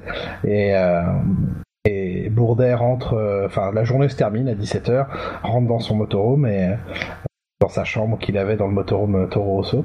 Et euh, je le retrouve là-bas son physio me dit bah il est dans sa chambre va, le voir et euh, je lui dis alors aujourd'hui euh, mais je m'attendais à ce qu'il me parle de lui. Il me dit écoute j'ai essayé de suivre la Brown euh, soit ils sont pas du tout au poids mais genre il leur manque 200 kilos soit ils seront champions du monde. Euh, et on est le premier jour des tests de Brown à, Barcelone c'était impossible de la suivre, elle était verrouillée au sol. Je, il me dit c'est incompréhensible, la saison est pliée. Et il me dit ça ce soir-là. Et je me souviendrai toute ma vie qui me dit euh, va parier, euh, va mettre de l'argent euh, chez les bookmakers. euh, je sais plus ce qu'il me dit, mais il me dit une somme importante. Moi à l'époque j'étais euh, 2009, j'étais chez Europe 1, euh, et euh, donc je gagnais pas extrêmement bien ma vie. Genre il m'a dit vas-y va mettre 1000 euros, mais je pouvais pas mettre 1000 euros. De, euh, il dit faut que tu mettes absolument de l'argent sur Button, euh, euh, faut le faire tout de suite pendant que la cote, parce qu'évidemment à ce moment-là la cote de Brand c'était catastrophique, ça, ça c'était l'écurie était quasiment morte donc. Euh, et on arrive donc les premiers grands prix que évidemment euh, remporte et Button remporte. Et en Malaisie je crois ouais je crois que c'est en Malaisie enfin au deuxième grand prix en tout cas euh, il me dit mais euh, au fait l'argent que je t'avais dit de mettre tu l'as mis? Je dis mais non non j'avais pas l'argent. Ah je me suis fait insulter par Bourdet parce que j'avais pas mis le pognon sur la, la Brown et que c'était trop tard parce que maintenant la, la cote valait plus rien du tout euh, donc euh, voilà. Mais c'était Ah l'anecdote ah oui, non, j'ai merde. Oui, mais je les avais pas hein, à l'époque, les 1000 euros. Donc, euh, mais voilà, pour dire que c'était incroyable parce qu'on a vécu cette année-là et, particulièrement cet hiver-là. C'est voilà, c'était c'était génial et ces triples diffuseurs, ces fonds plats euh, en escalier incroyables qu'on a pu voir dans les garages, euh, c'était c'était impressionnant. Donc c'était cool que cette année-là il soit il soit champion. euh, c'était bien. Ouais, mais je me souviens, je me souviens les, les essais hivernaux, euh, c'est euh, donc premier, Ouais. premier, premier jet. euh, non, mais c'est pas possible. Les Browns, ils sont en recherche de sponsors. euh, elles, elles roulent, elles doivent avoir 30 grammes d'essence dans le réservoir. euh, tout ça. Deuxième, deuxième, quand même. euh, non, mais ils cherchent toujours des sponsors, c'est difficile. euh, et puis à l'arrivée, le, le, achetant le premier Grand Prix, quand même, euh, ces essais, ils ont tout dominé. Ils ont pas pu rouler euh, qu'avec le réservoir vide. C'est pas possible. Et puis Ah, incroyable. devant, euh, Calif devant, euh, bon, mais ils devant. trichaient pas quoi. Ils cachaient pas leur jeu en fait. À Barcelone, il y, a un endroit où il faut aller, c'est vraiment le, le, centre du circuit, euh, la, la, petite descente et puis le, le gauche-droite en montée là, qui, qui a un changement de direction rapide. C'est vraiment l'endroit à Barcelone où, où quand même c'est assez révélateur. Et enfin pour pour aller, être allé la voir là-bas, cette voiture, c'était évidemment de loin la seule qui passait aussi vite, euh, aussi. On aurait dit une Mercedes d'aujourd'hui, quoi. Ça bougeait pas, c'est ça enroulait, ça accélérait super tôt. Enfin, c'était incroyable, incroyable. Bon, en tout cas, merci euh, Julien pour cette anecdote euh, Sébastien Bourdet, puisque euh, Gus Gus l'attendait, il l'appelait de ses voeux. il est grand, grand fan de Sébastien de l'éternel. ah, donc c'est lui, on l'a trouvé. oui, on l'a ah trouvé. Ouais, d'ailleurs. sinon sur. Euh, juste une petite, euh, petite mention parce que Gus Gus en parle. Il y a une interview de, de Brown et euh, alors je me souviens plus son nom, mais qui était le co-actionnaire avec Brown de, de Brown GP, euh, qui est une interview au Royal Automobile Club qui est disponible sur YouTube. Donc cherchez et qui raconte justement tout ce, tout comment ils sont passés de Honda à, à Brown GP. donc en gros de la fin de la saison 2008 à, au début de la saison 2009, c'est passionnant. C'est euh, hmm. voilà. Il a fait le coup du siècle, hein, Rose Brown quand même, hein. Ah, parce que racheter racheter l'équipe, euh, on va dire un, une livre sterling euh, symbolique. Je pense que quand il a ah vendu à Mercedes, il a pas revu le même prix. non. non, mais donc ouais, et les Japonais, je pense que les Japonais de chez Honda, quand ils ont vu le début de la saison, ils ont dû se dire mais c'est pas possible. On avait tout fait, on a on a c'est un Français hein, qui a développé le les, les fonds plats à étage. C'est c'est Loïc Loïc Bijon qui a qui avait développé ça. Et, euh, et, bah, c'était la solution qui allait marcher en 2009, voilà. Ouais.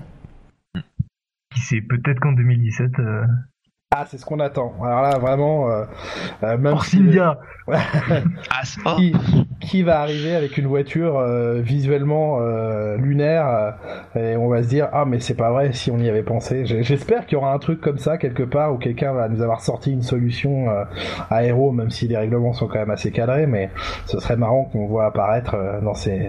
Puis elles, vont être belles, hein, franchement. Enfin, elles vont être belles. Elles vont être spectaculaires. Je sais pas si elles seront belles, mais je pense que les F1 dans leur version large. Euh, euh, et les, formats d'ailerons, etc. Je pense qu'on la possibilité d'avoir des, voitures assez spectaculaires visuellement.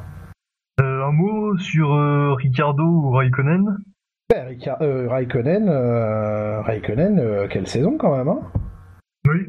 Ouais, mais un peu en temps de Ça n'a pas été constant, hein mm. Non, c'est vrai. Alors après en course, c'est moins bien que, c'est un peu moins bien. Quoi qu'en moyenne, en, position, il est moins bien que, Vettel, mais en moyenne, il est très proche de Vettel. Et il est devant lui euh, au dernier Grand Prix en qualification, en nombre de qualifs. Euh, devant, il, Mène, il, mène, 11-10 dans les qualifications. C'est ça, ouais. Bon, après, après c'est franchement, euh, quand on quand on voit l'année 2015 euh, où il est complètement euh, mis sous les noirs par Vettel, mm. là, là vraiment, il était proche on a senti que celui qui se débattait euh, dans cette saison, c'est Vettel, quoi. Il se débattait à la radio, il se débattait en piste, et celui qui finalement restait assez, assez lisse, tel qu'on le connaît, euh, c'est Kimi, et ça, ça a plus dedans. Dans le, bordel euh, italien qui que peut être Ferrari par moment, finalement, le seul qui est resté toujours fidèle à lui-même, c'est de marbre. ça pourrait être une inspiration pour le reste de l'équipe qui, qui voilà, c'est la, grande époque euh, avant avant Jean Todt euh, qu'on a retrouvé quand même par moment chez Ferrari. Euh, Franck Montagny chez nous l'a un peu vécu dans la pit lane à longueur de temps. quand même pas, ça ça respirait pas la sérénité quoi. Ouais, après, euh, oui, c'est. Alors déjà, c'est des Italiens, mais en plus avec toute la presse italienne qui met la pression euh, sur Ferrari, c'est quand même pas évident. Hein. Ce qui est fou, c'est que ça marche encore, quoi. Ça continue de marcher. Dès que la presse italienne s'enflamme, euh, tout est remis en cause, tout est machin. Enfin, c'est assez. Bon, enfin voilà, quoi. C'est peut-être pour ça qu'il leur faut pas un dirigeant italien à la tête de la Scuderia, parce que le d'ici le, le, team manager montre l'exemple en disant euh, de, de, sérénité, en disant la direction elle est là, euh, c'est là qu'on doit aller et on n'en dévie pas, on se laisse pas, euh, on se laisse pas dévier de la trajectoire ça, apparemment ça marche parce qu'après il manque pas de talent, il manque pas de moyens, de ressources, ils ont les bons pilotes, ils ont tout ce qu'il faut Ferrari après, il suffit juste de, bien emboîter tout ça. Ouais, ouais, peut-être un peu de renforcement euh, technique, même si euh, je suis pas persuadé que ce soit un homme euh, qui, qui, fasse la différence, euh, comme j'ai pu le dire déjà tout à l'heure, mais euh, ouais, un peu, un peu, plus de sérénité, quoi. Ils ont besoin de calmer un peu le jeu, je pense, à tous les niveaux, et, et peut-être pas de tout remettre en cause à chaque fois qu'il y a un papier difficile qui sort dans la presse italienne, quoi. C'est ça. mais euh, Raikkonen, ouais ah, c'est clair que bien mieux que l'année dernière. Après, comme on dit, euh, c'est difficile de pas en parler, mais Vettel euh, un peu moins, comme tu dis, qui se débattait plus cette année, et donc du coup, euh, un Raikkonen qui, qui, qui est plus qui est meilleur que l'année dernière, ben, les deux se retrouvent un peu au même niveau. Après, c'est sûr que Raikkonen, ben, comme équipier, il a pas un Ericsson quoi. Il a il a un Sébastien Vettel, quadruple champion du monde. C'est quand même pas n'importe qui. Tu le bats pas comme ça facilement. C'est très très bosseur, hein, euh, comme je disais. Euh, oui. Attention, hein, c'est un garçon qui, qui lâche rien, euh, Vettel, qui dont on a le sentiment qu'il gaspille beaucoup d'énergie à la radio en course ou etc. Mais euh, mais c'est aussi euh, quelqu'un qui euh, dépense une énergie colossale euh, dans le travail avec l'équipe et, il ne les lâche pas et, il est très exigeant, peut-être énervant par moment ou pour des, des ingénieurs, mais la manière dont il peut être pointu et aide aussi beaucoup l'équipe. Attention. Hein. Alors, est-ce que Vettel, il a pas été aussi un peu perturbé par le, on va dire, excuse-moi l'expression, mais le bordel qui a été, euh, qui est un peu devenu la Scuderia cette année, euh, justement. Euh, est-ce que il s'est pas fait laisser déborder par ça, par le, manque d'organisation ou le, le, le, cédage à la pression de Ferrari?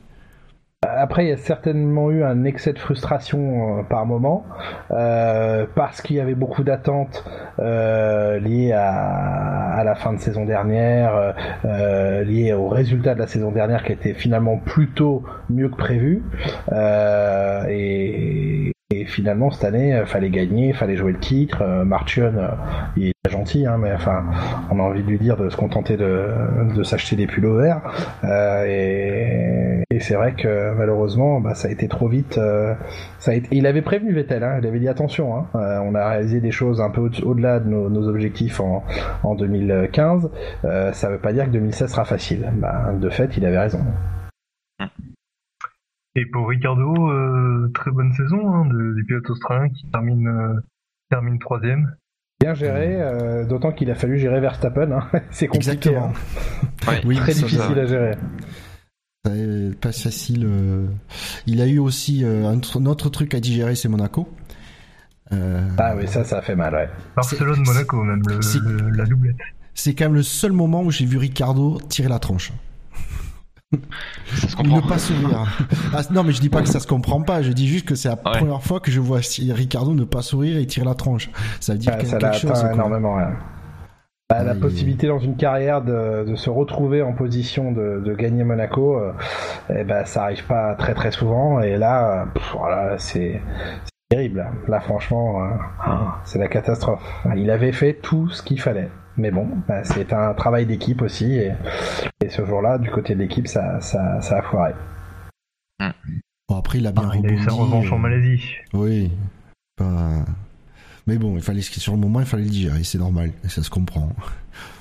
Oui, se faire, euh, se faire bousculer par Verstappen comme ça a été, hein, parce que euh, Verstappen il met un petit coup de pied à tout le monde là depuis son arrivée euh, et en F1 et chez Red Bull, et donc le premier qui reçoit le coup de pied c'est aussi Ricardo, hein, donc euh, et oui, il faut, faut, rester zen à côté d'un gamin comme ça, hein, c'est pas facile. Hein. Oui, et puis un, un Verstappen qui est euh, qui arrive un peu comme le Messi quoi, chez Red Bull, c'est un fan c'est un fan chéri. Bah, c'est la star, c'est la nouvelle star, mais comme Ricardo avait un temps éclipsé Vettel, et ben il s'est retrouvé un temps éclipsé par par Verstappen. Là, c'est la loi euh, marketing de, de, la, de la famille Red Bull. Hein. Par contre, sur cette course, euh, Ricardo, franchement, euh, trouvé très moyen. Parce que, alors, on va pas.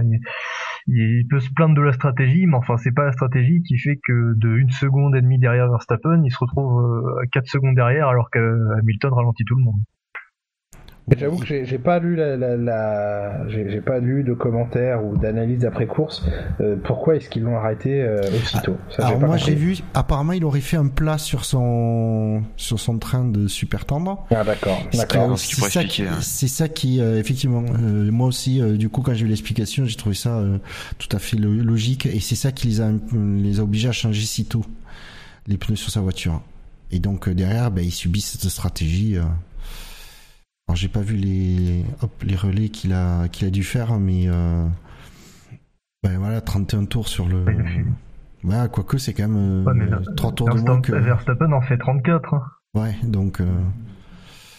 C'est dingue. bizarre, c'est que il est derrière, il est juste derrière Verstappen à une seconde et demie à un moment donné et il perd du temps à la fin sur Verstappen alors que Hamilton devant ralentit quoi. C'est ça. Ouais. Il a ralenti Hamilton. Ah, ça s'est pas vu. On, en reparlera, on en reparlera. Mais après, pour faire plutôt un bilan du coup sur euh, Red Bull sur la saison, ça a quand même été une plutôt bonne saison pour l'écurie. Ah oui, c'est pas mal, hein. Ouais, avec la, la, promotion de Verstappen qui va s'inscrire dans, un des talents du futur, puis qui ont réussi à museler Ferrari sur toute l'année, qui ont été opportuns, qui ont réussi à gagner quand ils le pouvaient, même s'ils auraient pu à Monaco gagner un peu plus. Mais franchement, j'étais assez surpris. Même eux, hein, hein. rappelez-vous euh, notre ami euh, Christian euh, la pleureuse Horner qui avant même le début de la saison disait ce sera impossible de faire mieux que troisième, ça se on fera même quatrième parce qu'on sera battu par Williams.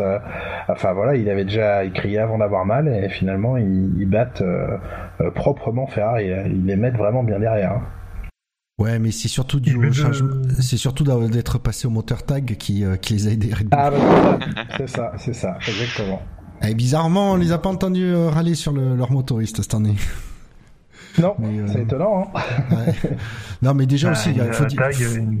Après voilà, faut le dire, le ben, Red Bull a mine de rien à creuser, euh, pardon, à combler quand même une bonne partie du retard sur Mercedes, ce qui n'était pas gagné d'avance euh, vu l'écart qu'il y avait euh, en fin de saison l'année dernière, parce qu'ils ont bien bossé et que Renault a bien bossé aussi l'hiver dernier.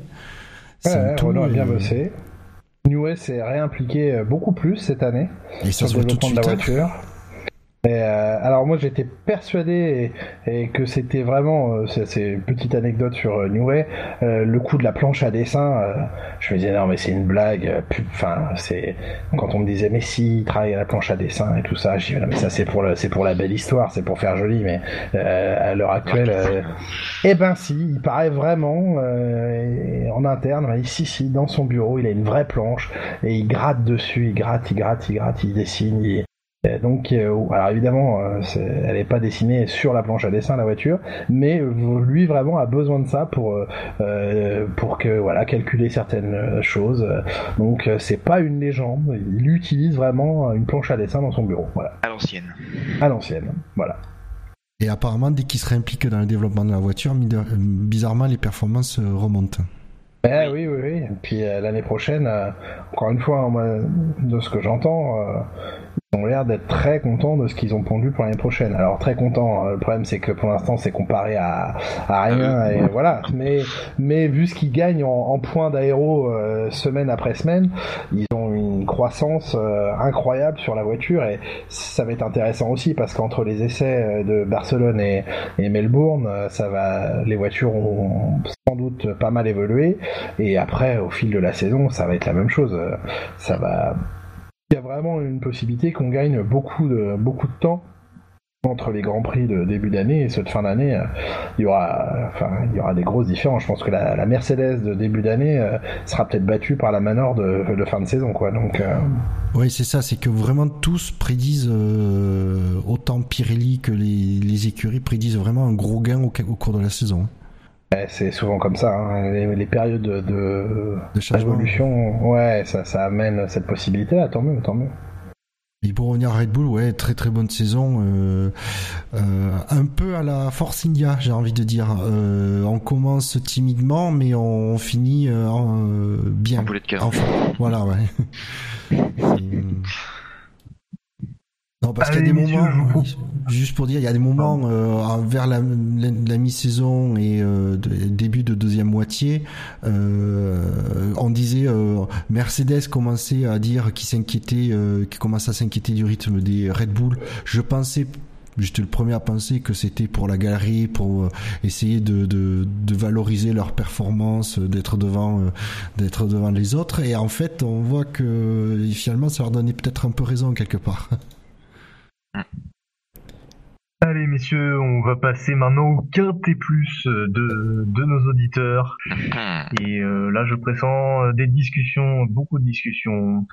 À la cinquième place de ce quintet plus, c'est un pilote qui, euh, selon la théorie de certains, euh, pourrait être considéré comme euh, le champion moral de la saison 2008 puisque c'est Felipe Massa qui, dont il s'agit, le futur retraité, enfin le retraité maintenant d'ailleurs, avec un score de 18, 20 votes positifs et 2 votes négatifs.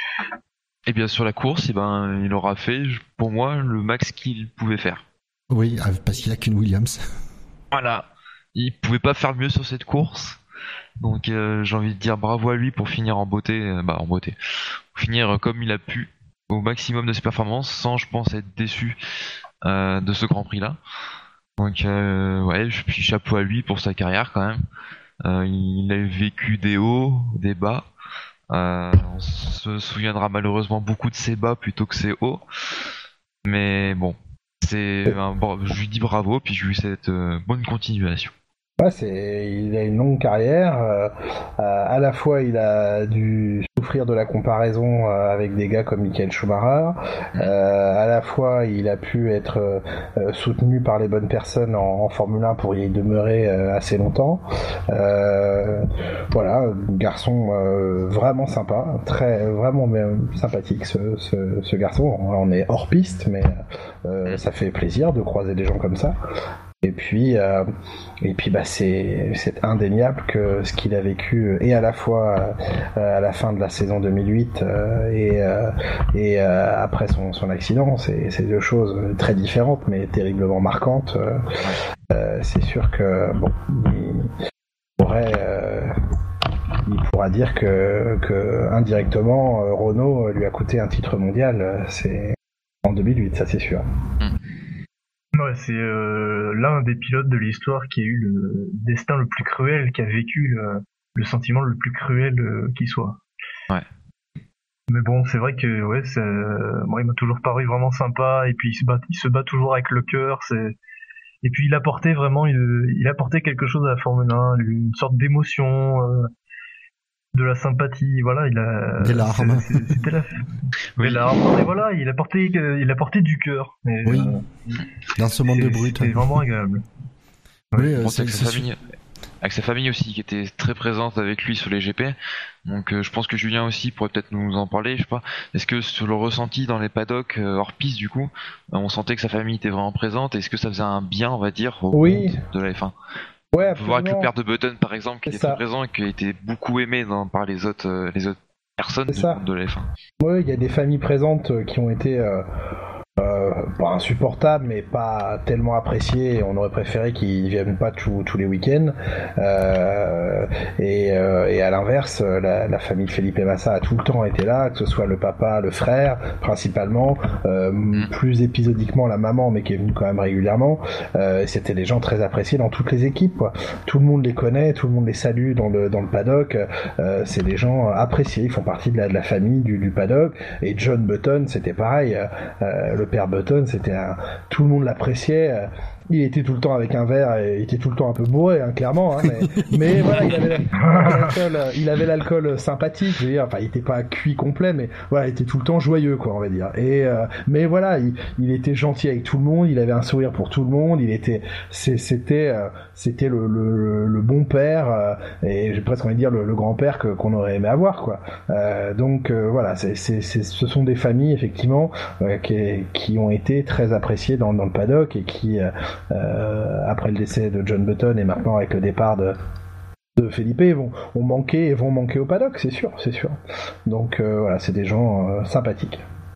Oui, c'est quand même Massa, ça, c'est, c'est pareil, c'est une grosse page de la F1 qui se tourne. Euh, euh parce que ça fait aussi longtemps qu'il était là et, il laissait pas, en tout cas, il laissait pas insensible. Ouais, non, pas, pas du tout insensible. C'est vrai que là, on a la, on a la moitié d'une génération qui, qui s'en va, quoi. Ouais, mais euh, voilà, après Massa, je l'ai pas euh, cette dernière saison, je l'ai pas, je l'ai pas trouvé euh, brillant comme j'ai pu le, je l'ai pas trouvé aussi bon que les deux années avant. bon après il avait il avait une Williams cette année donc ça aide pas non plus mais voilà je pense que il était quelque part temps que il, arrête la F1 et qu'il laisse la place aux jeunes voilà, il a, il pas a voir son remplaçant, hein. ça c'est sûr. oui, c'est sûr. Euh, intéressant. Mais j'ai envie de te dire, euh, pour comparer à notre Brésilien, il a la décence de ne pas persister aussi longtemps que qu'un Barrichello.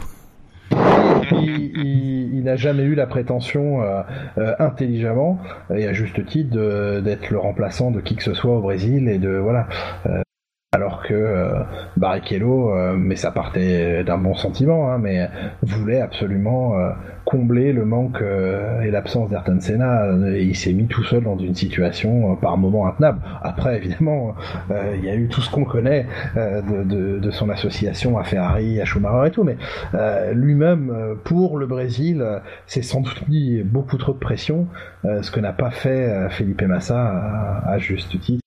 Alors, oui, après. Euh, est-ce que, est-ce que, pardon, est-ce que c'est lui qui s'est mis la pression ou est-ce que c'est les médias?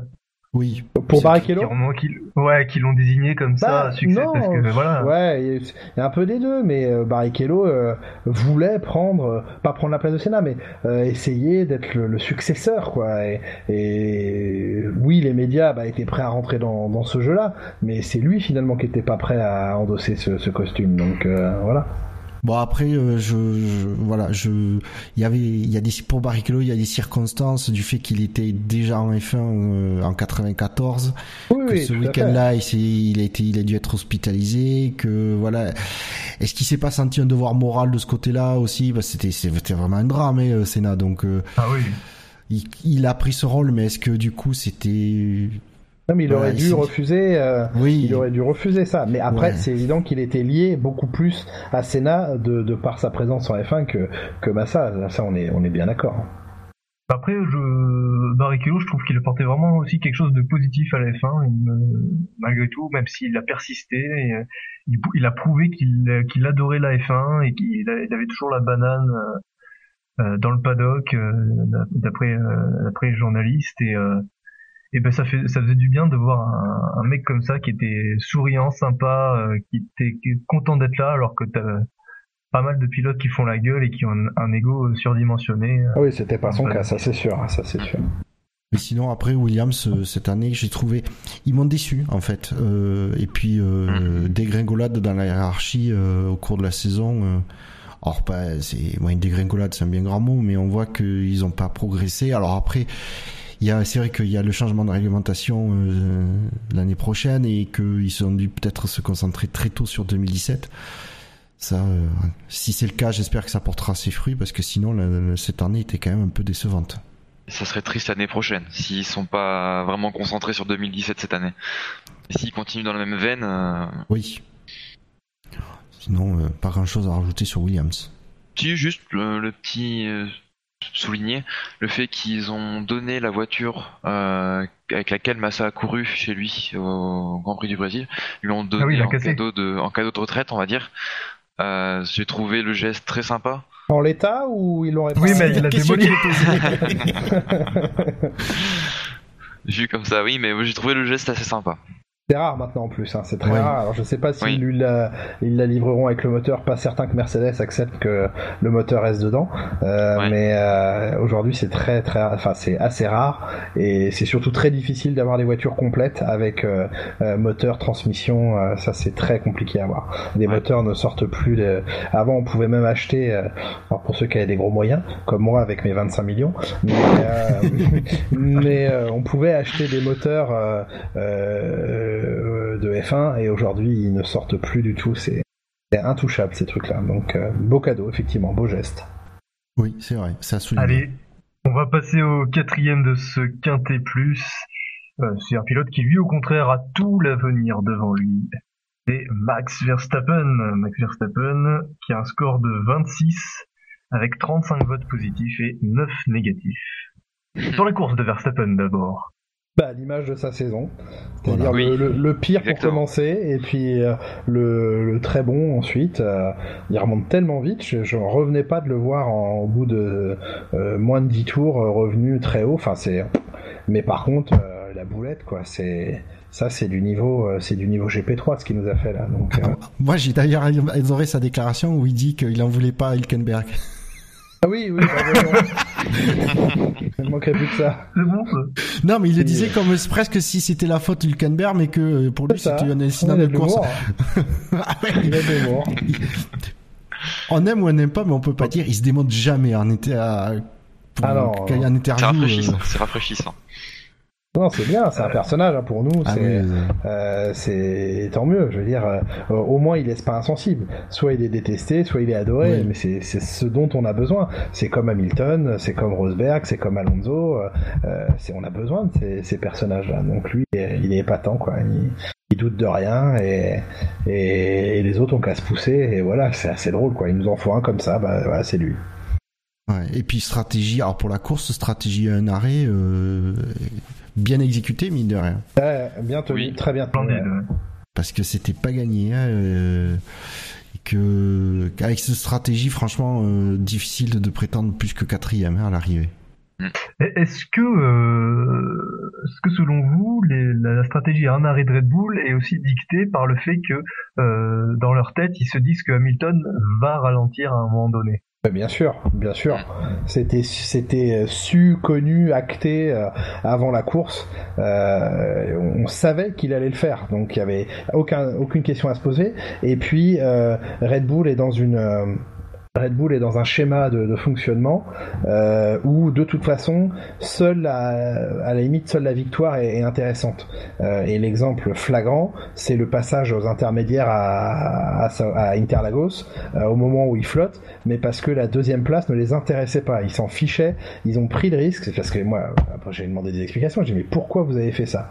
Eh ben, on m'a dit parce que de toute façon, fallait prendre le risque. Les autres n'allaient pas le faire, donc fallait qu'on tente. Parce qu'on s'il y avait une petite possibilité de gagner, fallait attenter, quitte à perdre des places. C'est ce qui s'est passé. Euh, donc ça c'est le schéma du Brésil. Et donc là c'était pareil. Euh, après il se met dans la panade tout seul en partant en tête à queue. quel résultat il aurait fait s'il n'était pas parti en tête à queue? Parce que là il y a un paquet de secondes euh, euh qui à l'arrivée ça fait plus la même histoire. Mais voilà, ils prennent des, des, risques et des paris parce qu'aujourd'hui de toute façon pour se décaler de la stratégie Mercedes et de la performance de Mercedes, faut tenter des choses. Et en plus c'est pas ils ont le châssis qui permet de le faire et le pilote aussi quand il fait pas de boulette. Donc euh, ils ont vraiment un mode de fonctionnement euh, presque kamikaze, quoi, comme Verstappen. Parce que faire durer ces, euh, ces super tendres qui lui ont servi pour la qualif 21 tours tout en faisant les remontées qu'il a fait avec. Ouais, ah Il faut le faire quand même. Là, on, c'est non seulement un pilote très atta un, attaqueur, mais il sait aussi bien gérer ses pneus. il faut, faut le souligner. Ce dont on pouvait douter, parce qu'au Mexique, quand on lui a dit de se calmer sur ses pneus, il l'a pas fait, et il les a flingués, et, ça aurait pu lui coûter euh, encore plus, au-delà de ce qui s'est passé après. Mais euh, donc là, il a été très très fort. Si Verstappen ne part pas en tête à queue, ça change toute la course. Parce que ah, oui. euh, Hamilton, à mon avis, ne ralentit pas. Hein, que si, euh, bah, il aurait... ouais, euh, ça aurait été compliqué. Euh, il aurait peut-être dû quand même ralentir pour pas qu'il y ait qu'une seule voiture entre lui et, Rosberg. Mais bon, là, on est en train de réécrire l'histoire. Mais c'est vrai que ça aurait été très différent, ça c'est certain. Bien, après, messieurs, est-ce que vous êtes et sur la saison de Verstappen, oui, ben voilà quoi, il, fait quatre courses chez Toro il fait tout le reste chez Red Bull, il s'acclimate euh, bien. Bon alors je pense qu'il est bien aidé parce que l'écurie euh, euh, fait tout pour, mais euh, faut le faire et il, est quasi tout de suite au niveau d'un Ricardo qui est loin d'être un manche dont le talent n'est plus approuvé. Voilà, il faut, aussi quand même saluer ça. Après, euh, il est certes formaté euh, depuis euh, quasiment depuis sa naissance. à la course automobile, mais voilà, il faut, faut le faire. Hein, Ouais, bien sûr. Euh, il a été élu euh, euh, rookie de l'année, personnalité de l'année et dépassement de l'année l'année dernière. Bon bah rookie, il... de l'année. voilà, rookie il pourra pas l'être. Dépassement de l'année, je pense qu'il va l'avoir. ouais, non, c'est, il a été spectaculaire. Au, au-delà même du Brésil où là, moi, c'est c'est un show superbe. et voilà, tout au long de l'année. Globalement, c'est quand même un sacré, sacré truc ce qu'il a fait. Donc, Red Bull ne s'est pas trompé en l'intégrant à sa filière euh, au dernier moment. De toute façon, le jour où on a compris qu'ils étaient prêts à payer euh, très cher, à le mettre tout de suite en F1 pour pas le laisser partir chez Mercedes, euh, c'est qu'il n'y avait pas de doute sur ce que, ce que ça pouvait donner. Hein. Après, concernant Verstappen, je sais pas ce que t'en penses, Julien, mais est-ce que son comportement cette année ne pourrait pas lui être préjudiciable à l'avenir? Parce que du coup, c'est vrai qu'il a, il, a, il se construit une réputation assez, euh, pilotes. Bah, c'est le, le, double tranchant. Euh, c'est euh, quand on est formaté pour jouer la gagne tout le temps, qu'on a un père qui a une pression incroyable et mentalement et physiquement, et que bah il, voilà, il, mord, euh, il mord dans tout ce qu'il peut. Alors, euh, euh, il est mordant en piste, donc ça fait des jolies choses, mais il est mordant dans ses propos parce qu'il n'a pas appris à être autrement que comme ça. alors, avec l'âge et la maturité, il, s'adoucira sans doute un peu. Mais, mais aujourd'hui, eh ben, ce qui sera un peu plus lissé dans quelques années, ça paraît comme de l'arrogance et de la et oui, du, manque de, respect. C'est sûr qu'il a eu, euh, il a eu certains comportements, certaines déclarations. On est bien placé à Canal pour le savoir, puisque euh, ce qu'il a dit euh, au sujet de Jacques Villeneuve était franchement très déplacé. Mais parce que c'est quelqu'un qui n'a appris à fonctionner que en attaquant et donc c'est un pitbull quoi. Et il ne sait pas pour l'instant réagir autrement qu'en mordant la, la, première personne qui tend la main un peu trop fort quoi. Donc donc voilà, mais il va il va, il va évoluer, mais euh, pour l'instant, c'est, on est vraiment sur le diamant un peu trop brut, peut-être. Mais c'est sûr que euh, il vaut mieux avoir ça et avoir besoin un peu de lisser les, parois, hein, j'ai envie de dire euh, ultérieurement, que, de partir de plus bas. Et voilà, ça reste un personnage exceptionnel. Et encore une fois, enfin, il n'y a pas le moindre doute, comme j'avais pas de doute pour Vettel il y a quelques années, qui devienne champion du monde.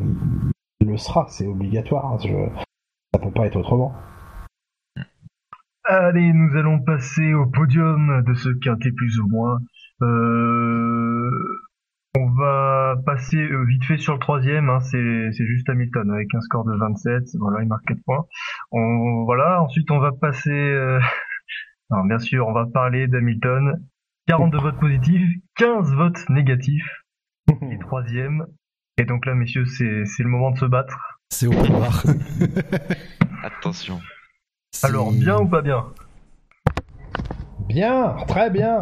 Très bien, très très bien. Mais il est pas venu jouer au domino, le garçon. Euh, il est pas là pour enfiler des perles.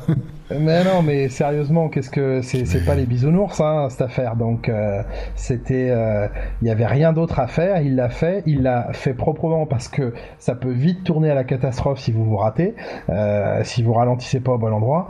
Après voilà, ce qui est, ce qui est, ce qui est l'exercice finalement le plus amusant, c'est pas de se dire est-ce qu'il a bien fait ou pas fait, c'est si ça avait marché qu'est-ce qu'on aurait dit Parce que là, ça n'a pas marché, donc euh, ça fait sourire, ça fait. Mais imaginez l'arrivée de la course où il gagne la course et qu'il a euh, Vettel et, et, Verstappen sur le podium à côté de lui, qu'il est champion du monde. Imaginez le, bordel que ça aurait été. Donc euh, voilà. Mais maintenant, il était tout seul contre les autres, tout seul presque contre son équipe. mais c'est bien gentil d'être chevaleresque et d'être gentleman et d'aller gagner la course avec 15 secondes d'avance, mais euh, de toute façon, t'as pas le titre. Donc euh, lui, il est là pour ça. Hein.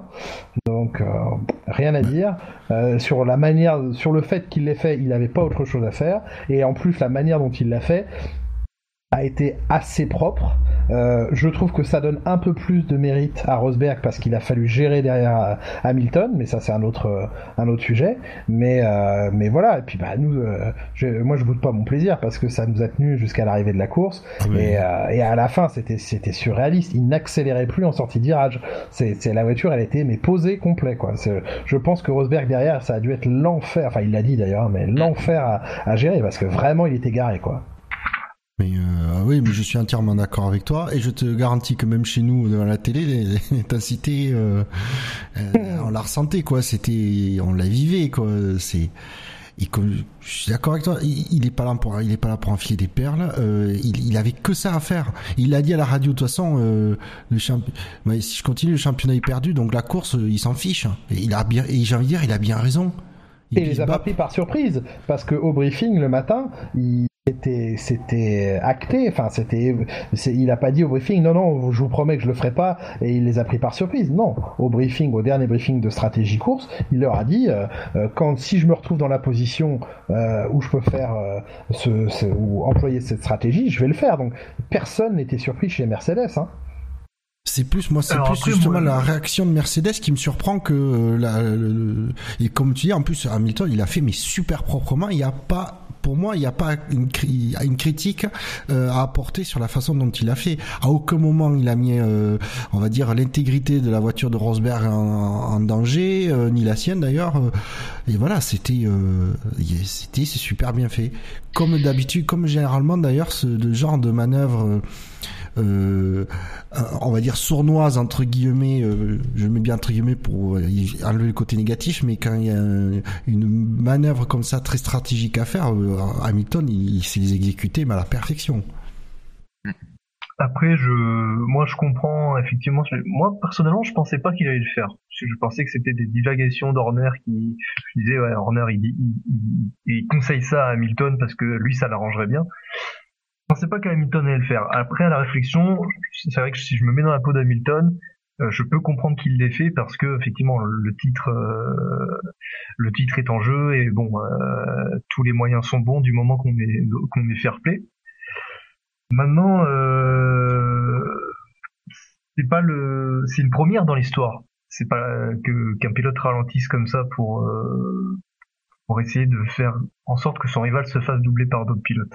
Donc déjà quand j'entends, quand je lis un peu partout euh, où tout le monde aurait fait pareil, euh, non, absolument pas, puisque la preuve, c'est la première fois que ça arrive.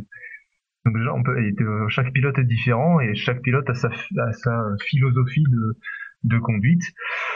Voilà, moi je, je comprends ce qu'a fait Hamilton et je lui en tiens pas rigueur.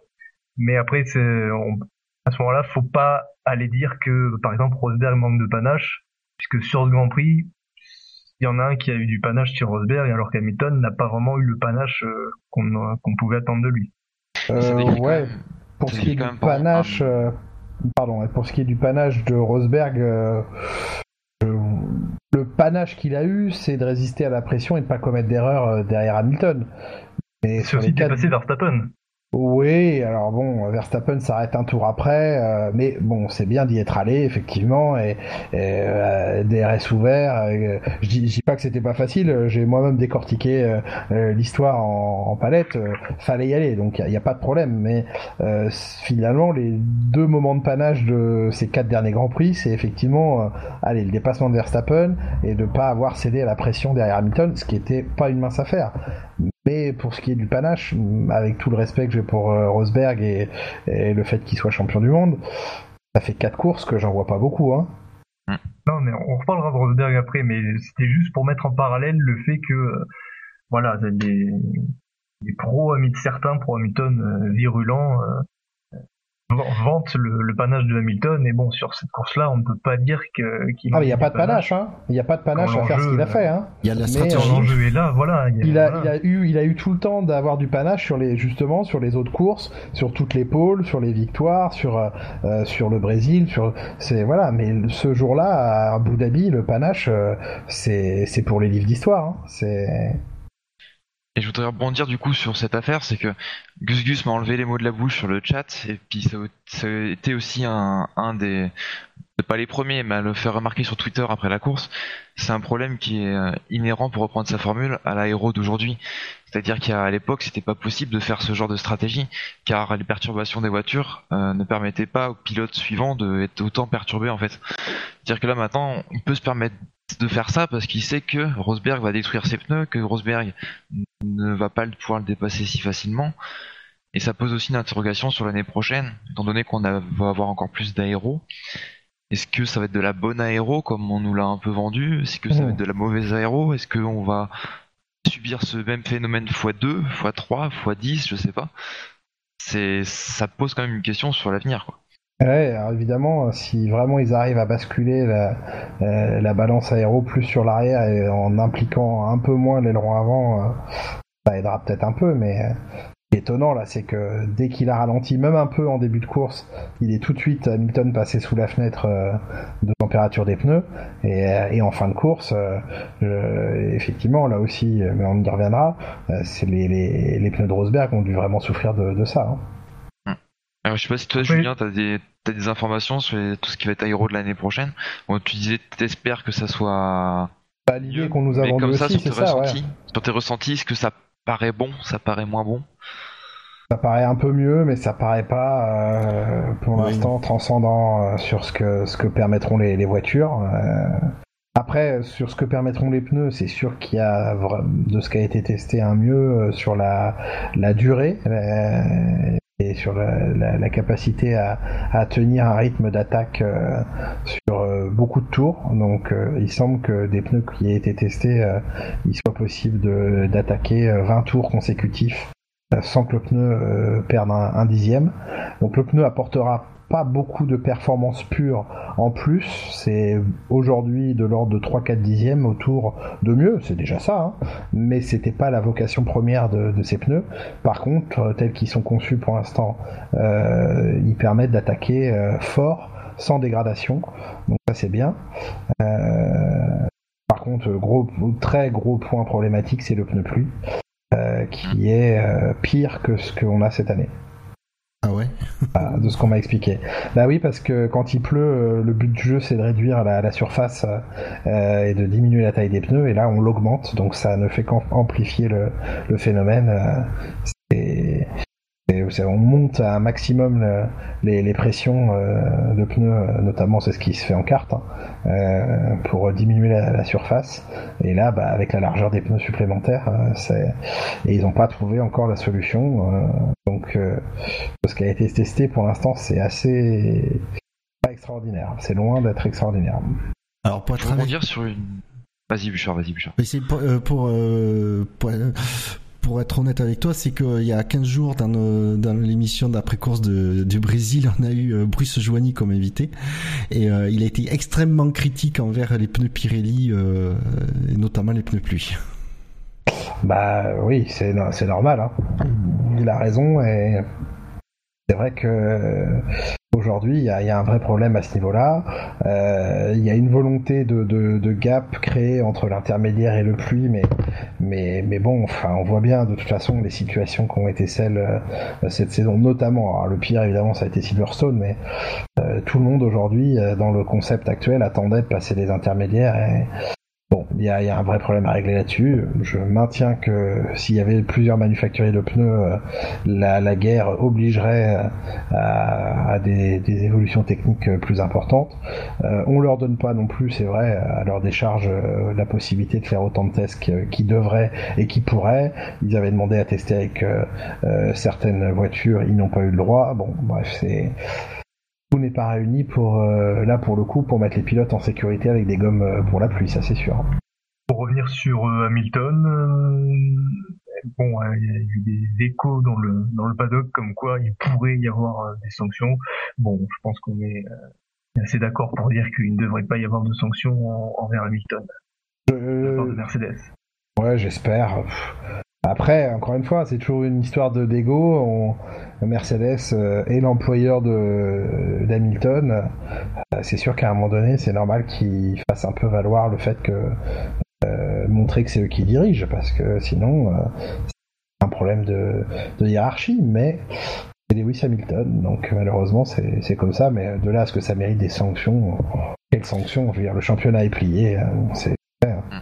C'est, ouais, honnêtement, c'est un cas compliqué à gérer c'est pas évident. Et moi, honnêtement, moi de ce côté-là, je prends pas parti parce que je trouve que les deux avaient, euh, avaient tort. Les deux avaient raison et les deux avaient tort. Donc voilà, c'est le plus simple aurait pas été de donner la consigne à, Hamilton, mais euh, aussi Mercedes ils sont là parce qu'ils ont une image et et voilà, c'est euh, ils sont ils sont là pour gagner aussi, eux aussi. Donc même si le championnat et le titre ils l'ont déjà il y a aussi le nombre de courses gagnées dans l'année. Euh, voilà, c'est je, voilà comme je, répète, les deux ont raison et les deux ont tort sur ce coup-là et je prends je me prononcerai ni envers l'un ni envers l'autre et je suis curieux de voir quelle, si suite il y a euh, quelle, quelle, sera quoi. Hmm, bon, du coup, on va mettre en parallèle euh, Lewis Hamilton avec son coéquipier Nico Rosberg, puisque euh, le nouveau champion du monde de Formule 1 euh, est classé deuxième de ce Grand Prix de par nos auditeurs et aussi dans la réalité d'ailleurs, avec un score de plus 46, 54 votes positifs et 8 votes négatifs. Hmm il, a fait ce qu'il avait à faire pour être champion du monde et on retiendra que le titre et donc finalement c'est la seule chose qui compte au final. Euh, c'est d'avoir géré la pression et d'avoir géré son avance depuis quatre courses. Donc il s'est calé dans la roue d'Hamilton. Euh, peut-être qu'il de toute façon, même s'il avait dû attaquer dans d'autres circonstances euh, après la Malaisie, peut-être qu'il n'aurait pas eu la capacité de réaction. Ça on le saura pas. Mais en tout cas. il n'a pas pu, il n'a pas eu à faire autre chose que de se caler derrière Hamilton. Donc avec euh, avec pour mission de finir deuxième et qu'importe ce qu'on pouvait dire. Alors ça fait moins prestigieux que d'essayer d'aller gagner une course. Il nous a rabâché les oreilles avec euh, je viens là pour gagner chaque course. Euh, ça, ça, à un moment donné, ça devenait un peu énervant parce qu'il répondait que par cette phrase-là. Mais, voilà. Donc c'est sûr que sur la fin de la saison, euh, la manière dont il il se positionne au classement euh, n'est pas ultra euh, ça, ça, peut aussi la manquer un peu de panache. Euh, après sur la saison bravo à lui parce que même si évidemment il y a un abandon de plus pour Hamilton et quel abandon puisque voilà au lieu de repartir avec plus combien 25 18 15 12 donc avec plus 13 points sur Rosberg de Malaisie bah il repart à zéro et l'autre en, en marque 15 donc euh, ça fait 28 points de delta euh, rien que sur la Malaisie entre les deux. Donc euh, ça change tout, tout, tout. Mais c'est comme ça, c'est un sport mécanique. Et là où il a été fort cette année Rosberg, et c'est là où pour moi il a été le plus impressionnant, c'est le, mental et la, gestion du mental, notamment sur la dernière course où ça devait être invivable et il a, tenu mentalement. Bravo à lui pour cet aspect-là. Euh, oui, moi. Oui, parce que. Vas-y, vas-y. Ah bon, euh, oui, parce que assurer des deuxièmes places, déjà, c'est pas si facile qu'on pourrait le croire, puisque avant le Grand Prix des États-Unis, donc avant la série de, de Rosberg, donc sur 10, sur les 17 premiers Grands Prix, il n'y a que 4 doublés Mercedes. Preuve que ce n'est pas si facile pour une Mercedes d'assurer une deuxième place cette saison. Et euh, alors qu'on on, quasiment tout le monde se disait non, ça, ça pourra jamais, Rosberg pourra jamais faire deuxième, deuxième, deuxième, deuxième. Euh, on imaginait mal quatre doublés Mercedes sur la fin de saison, et pourtant c'est ce qui s'est passé. Rosberg a assuré une deuxième place dans des conditions extrêmement difficiles au Brésil. Il l'a assuré face à une attaque kamikaze de Verstappen euh, au Mexique et il l'a assuré euh, dans des conditions de pression très lourdes ici à Abu Dhabi.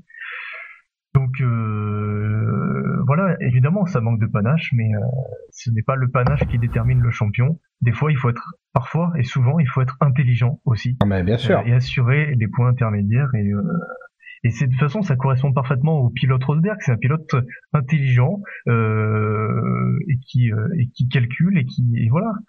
Et il était très proche d'Hamilton en termes de performance pure, même s'il était derrière. Il, la plupart du temps, il n'était pas très loin. Il y a eu quelques moments où, franchement, il prenait une petite valise par Hamilton, mais euh, sinon, il n'était pas très loin. Donc, je pense qu'effectivement, il n'assurait pas tant que ça en qualification, mais qu'Hamilton était redoutable. Après, en course, c'est sûr qu'il a, il a jamais pris tous les risques, mais il n'y avait pas besoin. Encore une fois, euh, si Hamilton euh, sur son, sur ses derniers tours au, à Abu Dhabi manque de panache, bah, il, a, il avait mais qu'importe, ça, ça lui importe peu. Et bah Rosberg, c'est pareil. Qu'on lui parle du panache des quatre dernières courses, qu'est-ce qu'il en a à faire? Maintenant, il est champion du monde. Donc une saison, surtout sur une saison aussi longue, à 21 grands prix, bah, il faut le juger. il faut l'un et l'autre les juger sur 21 grands prix. Et, voilà. Donc il a quand même fait du, bon travail. La preuve, hein, c'est que euh, Hamilton a tardé à, réagir au niveau euh, euh, qui était celui de Rosberg cette année, qui était plus élevé que les autres années. Et là aussi, ça a joué un peu contre lui. Et puis c'était, il aurait pu facilement en fait vouloir en faire trop et du coup commettre des erreurs qui auraient pu être avoir de fâcheuses conséquences. Euh, c'est pour moi c'est euh, vraiment euh, alors dire c'est ouais il a s'est contenté de faire deuxième sur les quatre dernières courses j'ai envie de dire il a réussi à faire à maintenir cette deuxième place parce que c'était pas forcément évident face à un Hamilton qui du coup a tout donné euh, dont on on peut pas dire qu'il a manqué de talent en tout cas sur ces dernières courses donc il y avait ce risque de vouloir par exemple aller chercher la pole position à tout prix et euh, de faire que le 5 ou 6 temps, euh, j'en sais rien, mais et ou flinguer ses pneus pour euh, abîmer ses pneus qu'il aurait utilisés en course, ce genre de choses. C'est moi, c'est honnêtement les années pré... les, deux années précédentes, je j'ai trouvé que euh, Rosberg avait péché justement du côté du mental où il n'avait pas suffisamment résisté à Hamilton. Cette année, c'est il a été, euh, il a dominé euh, sur le sur l'aspect mental, il a dominé Hamilton. Ouais, il y a eu un petit ventre mou d'Hamilton aussi cet été, c'est vrai. Et euh, bon, après, encore une fois, hein, une situation euh, mécanique euh, en début d'année pour Hamilton plus la Malaisie, ça fait ça fait beaucoup à gérer par rapport à, un Rosberg qui a été plutôt épargné. Hein, donc. oui, alors.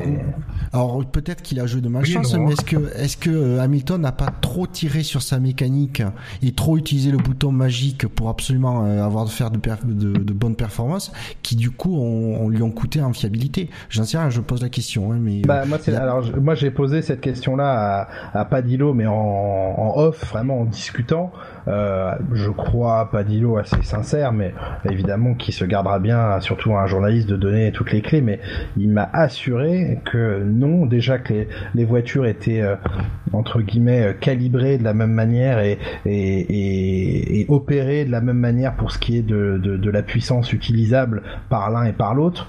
Euh, et donc, euh, même s'ils ont un style de pilotage un peu différent, honnêtement, c'est je t'assure que euh, c'est pas la manière dont Hamilton euh, a piloté la voiture qui a pu influencer sur les casses mécaniques. Après, c'est la version de quelqu'un euh, qui est très impliqué, donc c'est peut-être compliqué à lui. Peut-être qu'un jour on apprendra autre chose, mais j'ai envie de le croire. J'ai envie de croire Padillo. Bon, c'était une question. Merci en tout cas pour la réponse. ouais, donc Rosberg, il a assuré des deuxièmes places et on a vu dans un passé pas si lointain que ce n'était pas si évident. Bah, pour prendre l'exemple d'Hamilton, en 2007, il a voulu euh, conclure avec ah il a fini par perdre le titre. Et en 2008, là, il a compris qu'il fallait assurer. Et euh, dans un Grand Prix, euh, dans le dernier Grand Prix, avec une pression énorme d'un premier titre aussi, c'est aussi pour ça que je compare. Eh bien, il a eu beaucoup de mal à assurer la cinquième place. Hein, en se faisant notamment dépasser par une Torosso. Donc voilà, il faut pas sous-estimer la pression qu'il y a sur un pilote pour son premier titre, qui plus est, encore une fois, euh, euh, c'est pas si évident que ça. Sur une course normale, évidemment, assurer une deuxième place à bord d'une Mercedes, c'est ça paraît simple, mais sur une course à, fort à forts enjeux, eh bien, euh, ce n'est clairement pas, clairement pas évident. Oui, et puis on, a, bien vu le comportement de Rosberg à l'arrivée dans ses déclarations. Euh, euh, il a, il y a une pression qui est retombée, euh, qui était colossale depuis le début du week-end. Il avait un visage vraiment marqué tout le week-end. il en faisait trop, même par moments dans le côté. J'écoute de la musique, je me déhanche. C'était surjoué, ça se voyait hein, vraiment, parce que la pression était terrible. C'était encore une fois, hein, ça, ça sauve pas le monde, mais à ce moment de sa vie, c'est jouer le titre de champion du monde, c'est la chose la plus importante à ses yeux euh, à ce moment de sa vie. Donc c'est l'enjeu le plus important qu'il ait, qu'il ait connu. Donc même si ça n'est que du sport, forcément que la pression elle est terrible, terrible, terrible. Et c'est Hamilton à côté pendant 21 Grands Prix. Donc euh, et on en arrive encore à un dernier Grand Prix où c'est pas gagné d'office quoi. Oui. Voilà, en plus c'est le premier titre, c'est pas comme Hamilton qui en a déjà trois, donc euh, Rosberg sait très bien qu'il peut passer d'une catégorie à une autre en, voilà en un week-end. Il peut passer dans la catégorie des champions et que bah, en plus avec la, le changement de réglementation en 2017, peut-être qu'il n'aura plus jamais une voiture euh, euh dominatrice pour être champion. Il y avait aussi de la pression de, de ce côté-là. Oui. moi, en tout cas, je retiens la déclaration de quelqu'un qui, qui doit savoir quand même de quoi il parle, c'est Vettel, qui a dit j'aurais vraiment pas y mettre à la place de Rosberg. ouais, c'est sûr. Et euh, je pense, que, même si, ouais, je pense que même avec des pneus qui qui étaient euh, forcément un peu moins frais, euh, en se rapprochant et en remontant en fin de course, je pense que volontairement, enfin, il, il, aurait vraiment pas pris de risque pour attaquer Rosberg et pas qu'il a, il a sagement, qu'il est, qu'il est sagement resté derrière Rosberg, c'est pas ça. Mais euh, il aurait pas tout tenté parce que parce que c'est un garçon intelligent euh, et que il savait, il, voyait bien la posture dans laquelle se trouvait Rosberg et voilà, il, je pense que s'il avait eu des pneus beaucoup plus frais, il y serait allé pour euh, jouer la victoire parce qu'il aurait voulu passer les deux Mercedes. Mais là, dans ces circonstances et dans les derniers tours de course, je pense pas qu'il se soit mis euh, le couteau sous la gorge euh, en mode kamikaze pour attaquer Rosberg, il aurait pas fait ça. Je pense comme toi, euh, mais euh, voilà quoi, c'est pour que Vettel dise quand même, j'aurais vraiment pas mettre à sa place, c'est que la pression devait être gigantesque et qu'on on peut pas, on a du mal à concevoir. mais comme tu dis, on le voit à l'arrivée, il était vidé, Rosberg, il était vidé et il a mis un moment à réaliser, euh, à réaliser, à, commencer à reprendre et pouvoir exprimer sa joie d'être champion, quoi. C'est. Vettel, d'ailleurs, euh, je pense qu'aussi il, est, il a vécu le Brésil 2012 où, il se bat pour le titre hein, lors du dernier Grand Prix et il se fait percuter au premier tour. Donc, mm. quelque part, euh, dans sa tête, il, se, il se met dans la position de Rosberg et il dit, ouais, ça, franchement, euh, faut vraiment que je fasse gaffe à pas le, lui ruiner sa course. Oui. Et je Alors qu'un Verstappen s'en serait, euh, serait tamponné euh, les, bijoux, quoi. Et là, du coup, je voudrais mettre un peu aussi en valeur euh, vraiment l'écurie Mercedes, parce qu'on parle beaucoup des pilotes là depuis euh, quelques minutes. Mais l'écurie Mercedes, encore quelque chose d'hallucinant ce qu'ils nous ont proposé cette année. Ils n'ont perdu qu'une seule course sur l'année. Et encore, parce que c'était un, accrochage entre ces deux pilotes. Et qu'ils étaient très bien partis pour gagner. C'est depuis trois saisons, la domination qu'ils ont, on va la répéter chaque année, mais c'est impressionnant. Même si on se dit, bon, on a presque envie de dire que c'est habituel maintenant, c'est la routine. Mais on va se rendre compte peut-être que dans 3, 4, 5, 10 ans, la performance que c'était, d'être à un tel niveau de régularité, de fiabilité, de ma performance pure pendant 3 ans consécutifs, et peut-être que ça ne va pas s'arrêter avec les années à venir, avec les nouvelles réglementations. Est-ce que ça sera pire? Est-ce que ça sera mieux, je sais pas. Mais moi, je voudrais vraiment encore mettre en valeur leur performance. C'est juste un truc de dingue, quoi. Et aussi euh, noter quand même ce, ce, qu'ils font pour que vraiment les, les deux pilotes soient à égalité euh, et puissent tous les deux se battre pour le titre. C'est euh, là où il y a des écuries qui auraient clairement désigné un premier, un deuxième Ferrari. Euh, voilà, c'est c'est c'est quand même à saluer parce que et mine de rien, parce que Rosberg, euh, c'est bon, il est champion cette année euh, titre, mais faut quand même pas oublier qu'il a donné, la, il a pas rendu la vie facile à Hamilton les deux années précédentes. Donc mm. euh, moi je suis content qu'il ait le titre Rosberg parce que voilà pour récompenser cette montrer que c'est un pilote très talentueux et qu'on avait tendance un peu à, à l'occulter face à un Hamilton qui qui sait qui a un niveau exceptionnel voilà, faut pas oublier qu'à côté Rosberg, il est loin, très loin de démériter et ben, que voilà, dès que c'est pas parfait pour Hamilton, ben il est là et il décroche un titre. Ouais, puis ça fait, moi ça fait plaisir hein, pour ma part. C'est vrai que Rosberg, euh, je trouve qu'il a un comportement vraiment, vraiment intéressant, vraiment sympa. Euh, il a rarement un mot plus haut que l'autre. Euh, il tacle rarement, on le voit rarement tacler, dénigrer un, un, adversaire. Même quand il s'est fait percuter cette saison, euh, il a été tranquille. Franchement, il a eu de, il s'est bien comporté tout au long de la saison et, même dans, sa carrière, ça, ça m'a l'air d'être un chic type. Après, je ne le côtoie pas sur les, dans les paddocks, donc Julien pourra nous renseigner mieux que, que nous. No comment. ça m'a l'air d'être un chic type. no comment. Euh, c'est. Euh... Ça un bon c'est client. un chic type. Alors voilà, c'est un très bon client. Je vais juste me projeter en tant que journaliste. C'est un excellent client pour la télévision. Et je m'arrêterai là.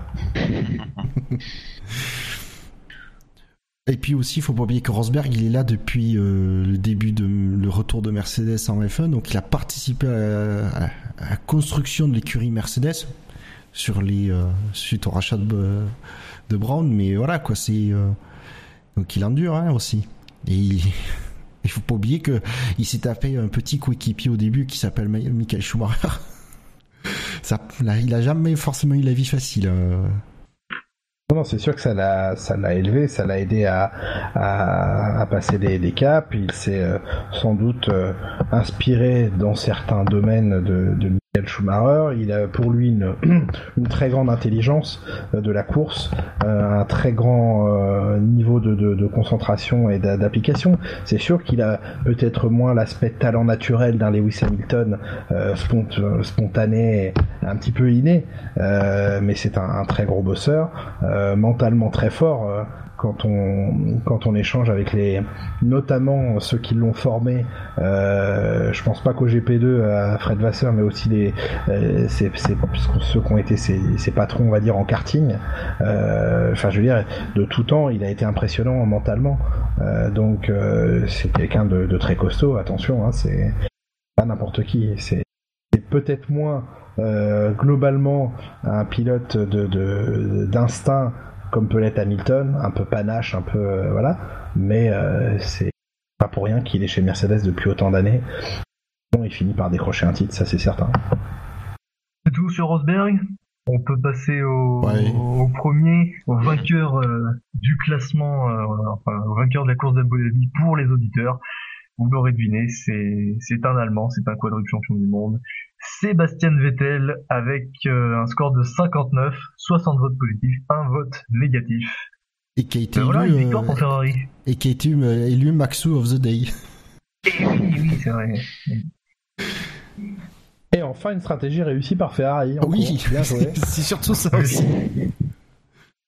Et parfaitement déployé par Vettel, donc euh, quel, euh, ouais, magnifique hein, ce qu'il a fait, très très beau.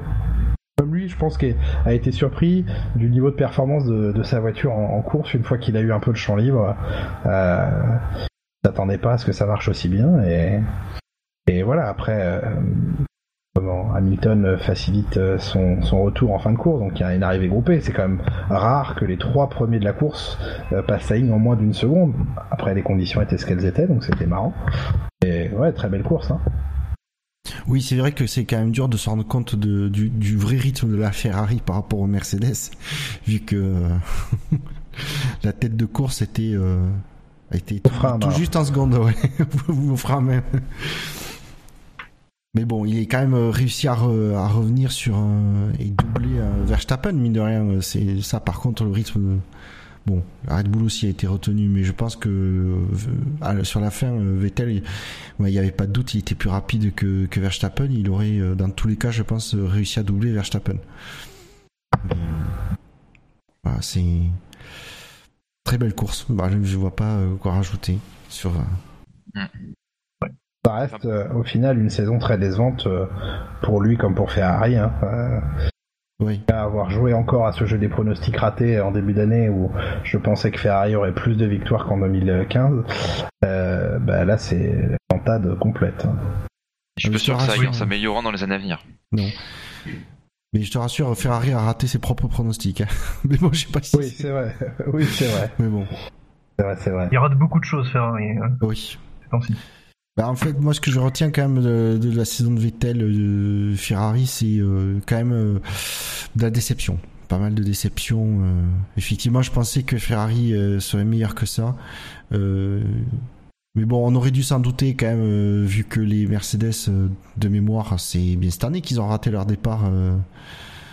Non? Ou je confonds avec l'année Oui, dernière plein de fois, oui. Non, mais sur la à Melbourne. C'est les deux ont raté. Oui, euh, oui, c'est à Melbourne, ouais, les deux. les deux ont raté, mais derrière, ils ont fini par euh, remonter, doubler euh, et finir, euh, finir Bah, il y a devant. eu le drapeau euh, rouge qui a aidé Mercedes, quoi. Ouais, mais bon, je pense qu'ils avaient le rythme. hein. Ah non, franchement, tu sais, Hamilton, il était, euh, il était sixième, il était derrière, euh, en lutte avec les Toro Rosso. Et Rosberg, il était troisième. Non, là, vraiment, c'était vraiment leur chance de victoire. S'il n'y avait pas eu de, l'interruption de course, il y avait une bonne opportunité de, pour eux de gagner. Ouais. Après, évidemment, le championnat, euh, de toute façon, il n'avait pas le rythme cette saison pour, pour faire quoi que ce soit. Beaucoup trop d'erreurs euh, d'organisation, de stratégie, des problèmes techniques. Ouais, et puis une voiture hypersensible. Euh, à un moment donné, on croyait comprendre que c'était température euh, très chaude qu'il leur fallait. Finalement, il fallait pas que ce soit trop chaud quand même parce que les pneus marchaient pas. Enfin, c'est révélateur d'un châssis euh, qui a pas d'appui, enfin qui a pas d'appui, qui a pas suffisamment d'appui. Quand la fenêtre de, température est aussi étroite et la fenêtre de fonctionnement est aussi étroite, c'est juste qu'à un moment donné, il y a un châssis qui fonctionne pas comme il faut. Donc, euh, ils ont pas fait une bonne voiture. Ils ont progressé en moteur, ils ont revu euh, l'ensemble moteur, enfin power unit, euh, et euh, mais à côté de ça, ils ont pas ils pas fait un bon châssis. Voilà, c'est tout. Et cette restructuration qu'il y a eu en plein milieu d'année, euh, comment vous l'avez vécu vous au sein du paddock? Est-ce que ça a été un si grand bouleversement que ça ou au final on n'a pas vraiment senti un réel changement Non, ouais, ça venait dans la continuité euh, de l'organisation globale. Ça a été un, facteur euh, déclencheur de, restructuration. Euh, je pense que le modèle McLaren effectivement a été assez inspirant pour eux, mais ça prend du temps, quoi. C'est des entreprises tellement grandes que on, décide pas du jour au lendemain que ça va être restructuré et que parce qu'on va passer plus en, en management horizontal que vertical, euh, d'un seul coup tout va aller mieux. C'est trop tard quand la saison est commencée. Donc, euh, donc ça a été un facteur, c'est certain, mais, euh, mais bon, c'était un, un arbre parmi la forêt, quoi. Ah, t'es juste euh, au jeu des pronostics, Mauricio arrive à Véné, tu le vois perdurer ou pas? Oh là là là là, je... donc si je veux qu'il reste, j'ai qu'à dire qu'il part. Si je veux qu'il parte, je devrais dire qu'il reste. Non, je- honnêtement, je sais pas. euh, Non, alors, il y a le- beaucoup beaucoup de politique hein, derrière tout ça, évidemment. Euh, c'est très étonnant le fonctionnement de tout ça. Ouais. Pour l'instant, euh, pour l'instant, il reste, mais Oui. Non, mais je veux dire, tu le Pour sens pas qui, sur un siège mettre- Ah, chez Ferrari, on l'est toujours un peu, hein. On l'est toujours un peu. Quand je vois ce qu'ils ont fait, non mais vrai. quand, quand je vois ce qu'ils ont fait à ce euh, Marco Mattiacci, qui était quand même le mec, le patron de Ferrari aux États-Unis, battait tous les records de vente, il est, il a fait exploser la marque Ferrari aux États-Unis. Le mec un matin on lui dit viens, c'est toi qui vas gérer la Formule 1 chez nous, euh, et le mec il passe, euh, je sais plus quelques mois, combien il a fait, six mois, sept mois, euh, et il se fait dégager, mais pas juste du poste, mais de chez Ferrari.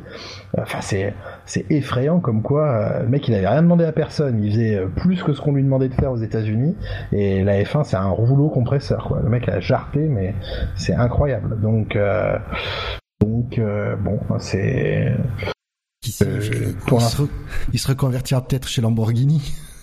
oui, oui c'est- ça peut-être. Peut-être le jour où ils viendront en F1 mais euh, mais ouais non c'est pour euh, pour arriver à Béné euh, je sais pas je sais pas. Ça tiendra pas éternellement. Après euh, faudrait que au-dessus de lui aussi les bonnes décisions soient prises et c'est bien d'exiger des titres mondiaux mais il aurait aussi des personnes qui comprennent vraiment le sens de ce qu'est la F1 et de ce que ça implique et de ce que ça nécessite. Messieurs, avant de passer aux classements finaux de la saison, euh, est-ce que vous voulez attribuer un plus 1 ou un moins 1 à, au, au pilote, à un des pilotes qui n'est pas dans les cinq premiers du classement des auditeurs? Euh, Il faut que le vote soit à l'unanimité entre nous quatre pour que cela soit possible. Bah, J'ai été étonné que Ricardo soit pas dans le top euh, 5 mais Hmm, Ouais, mais je, je, je ne serais Ouais. pas prêt à mettre un point à Ricardo. En- franchement, dans tous les pilotes du quintet mou, je suis pas prêt de mettre un point à quelqu'un. Moi non plus. Si, sinon, ce serait par euh, Massa ou Button, mais euh, Pour la carrière, ça, il est déjà dans le top 5. ah ben euh, du Ouais. coup, ce serait pour Button, mais ce serait plus par euh, par condescendance. Ouais. ou par pitié. Donc, Oui, mais on est sans pitié, vous savez, nous. Voir, tu me diras, on peut mettre un moins 1 aussi. euh. Oui, c'est vrai. On peut mettre un moins 1 à Button, ouais. Attends, Ah, t'as je un parlais pas à Button. Je parlais pas à Button. Ah. Non, je pense Un que. moins un, ouais, non. Et toi, Julien, il y a un pilote euh, dans la, la course euh, que tu aurais vu, Oui, à part Ricardo, que tu aurais vu plus briller Ah ou oui mais même c'était sur la peut-être- saison. Moi Ah c'était non, sur non, la saison pardon. non, non, ah c'est non, sur la course. sur la Sur, course. euh, Ah oui, pardon, ah non, pas sur la, non, sur la course, j'aurais pas mis un point de plus. Euh, sur la course, euh... Non, non, non, ça me paraît assez bien, bien équilibré comme ça. Très bien. Eh bien, nous allons passer au classement finaux de la saison. Le classement du SAV. Alors, d'après toi, Julien, qui est le champion euh, du classement du SAV hmm, Lewis Hamilton, euh, peut-être. Non, pas, du, pas vraiment. Non, tu es loin, tu es loin. Ah bon? C'est Daniel Ricciardo, le champion moral, le champion moral de la saison. Mais oui, puisque c'est que le classement du SAV qui fait, euh, qui fait, euh, qui est juge. Qui fait loi. Et euh, qui fait loi, voilà, merci. C'est parce que vous êtes sponsorisé par Colgate que, que vous l'avez Justement, on va lui envoyer un dentifrice pour le, pour, pour se le féliciter. Le dentifrice d'or de l'année.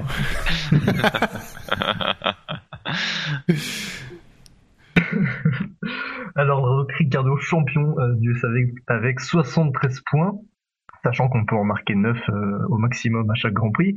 Rosberg deuxième avec 60 points, Verstappen troisième avec 52 points, Hamilton quatrième 49 points, Alonso cinquième 41 points, Vettel sixième 38 points, Grosjean septième 29 points, Raikkonen huitième 25 points, Perez neuvième 24 points, Sens dixième 22, 11e Hülkenberg 20 points, 12e Bottas 13 points, 13e Magnussen 11 points, ex avec Verline, 15e Button avec 8 points, 16e Kiat 7 points, 17e Execo euh, Van Dorn et Ocon avec 6 points chacun, 19e Palmer avec 5 points, 20e Nasser 4 points, 21e il inscrit ses deux premiers points et les deux derniers points de sa saison, c'est Felipe Massa, 22e Ericsson avec un point, Oriento n'en a pas marqué. Non. Au classement euh, constructeur du SAV, Red Bull décroche donc euh, le titre. Encore une fois, euh, Red Bull décroche le titre au SAV. Ça doit être le sixième titre de Red Bull au sein de, notre site, de notre communauté. Puisqu'ils avaient, ils avaient décroché le titre en 2009 aussi, avant leur, leur série de, de quatre titres en réalité. Mercedes est donc vice-championne avec 109 points, Ferrari 63 points et troisième, quatrième McLaren 55 points, cinquième Force India 44 points, sixième As 29 points, septième Toro Rosso 22 points, huitième Manor 17 points, neuvième Renault 16 points, dixième Williams 15 points et Sauber ferme la marche avec 5 points. Dans l'autre classement, évidemment moins important. Oui, celui de la petit truc qui s'appelle la IFIA. Oui, voilà. C'est donc Nico Rosberg, le champion euh, du monde 2016, euh, avec 385 points devant Hamilton à 380. Troisième Ricardo, quatrième Vettel, cinquième Verstappen, sixième Raikkonen, septième Perez, huitième Bottas, neuvième Hülkenberg, dixième Alonso. Je vais faire le, je sais tout pour le top 10. Je vais passer aux équipes avec Mercedes qui emporte son troisième titre consécutif des champions, euh, champions constructeurs devant Red Bull et Ferrari, quatrième Force India, cinquième Williams, sixième McLaren, septième Toro Rosso, huitième Haas, neuvième Renault, dixième Sauber et onzième Manor, qui doit bien regretter le Brésil. À noter quand même que Mercedes a fini avec 297 points de plus que Red Bull. Oui. Rien que ça. Rien que ça. Ça fait beaucoup. Ça fait beaucoup, oui. Alors, euh, donc euh, d'ailleurs, je remercie euh, nos, nos 69 votants hein, pour ce Oui, plus ou moins de, du Grand Prix d'Abu Dhabi, un chiffre qui, qui fait rire certaines personnes sur le chat. Je me demande pourquoi.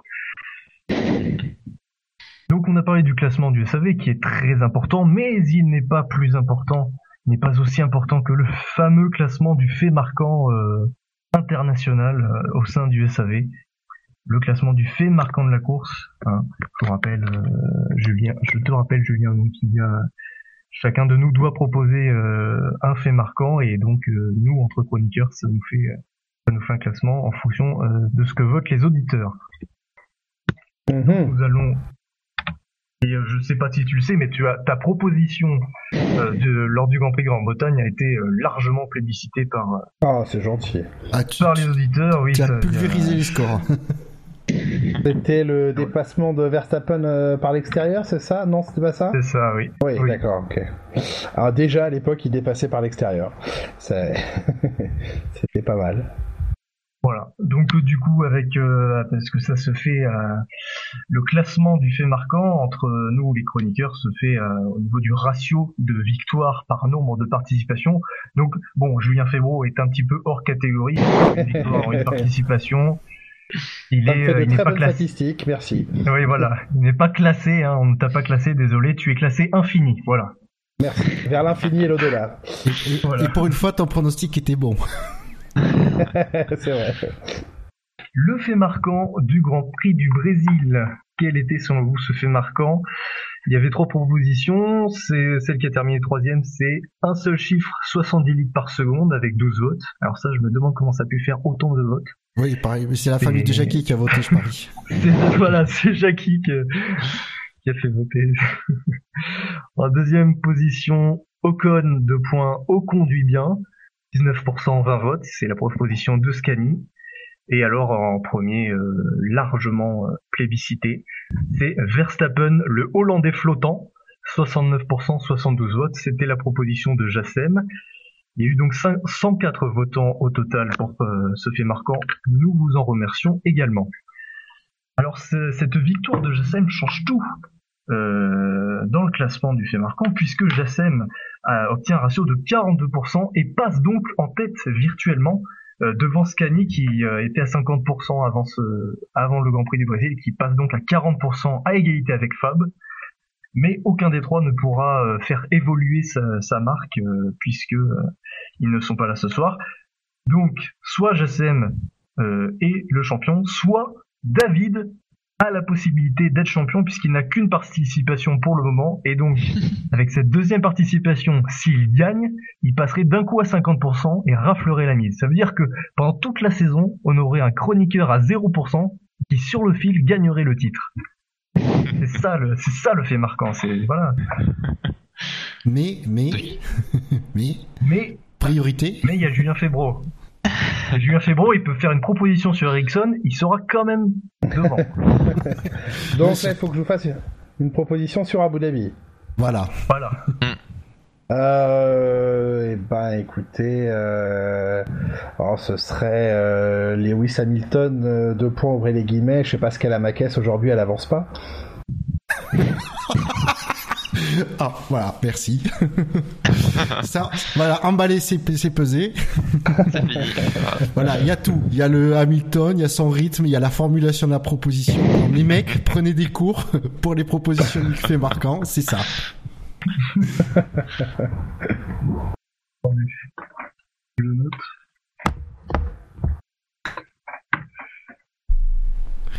Non, c'est juste pour euh, souligner que euh, les chroniqueurs, après, euh, après autant de participation à nos émissions, n'ont toujours pas compris comment marcher un fait marquant. Julien, c'est la deuxième émission.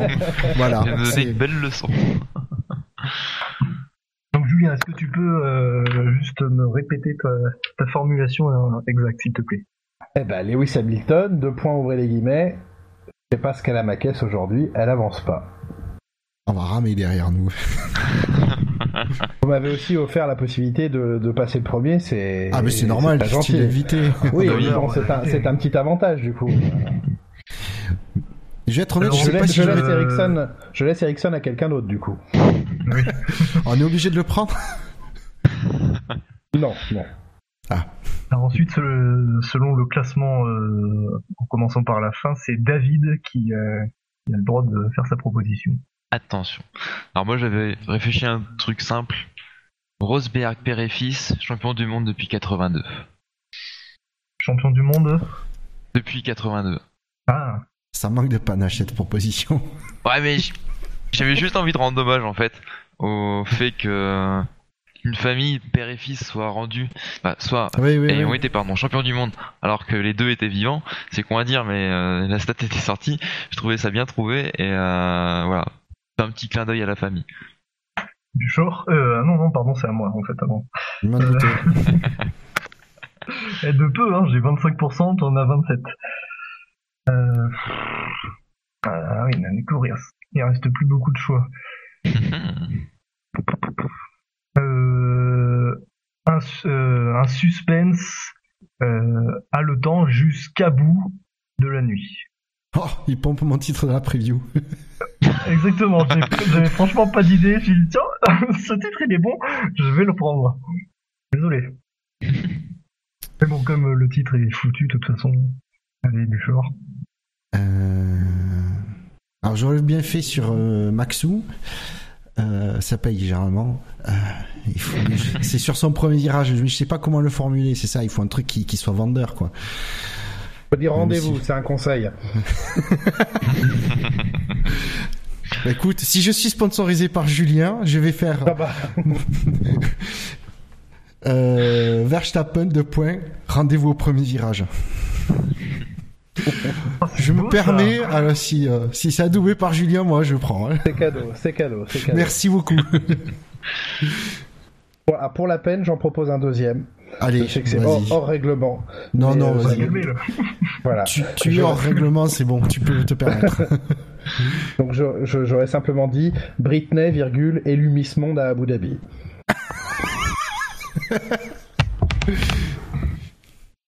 Pour le fun. Voilà. C'était gratuit, c'était. Oui, voilà.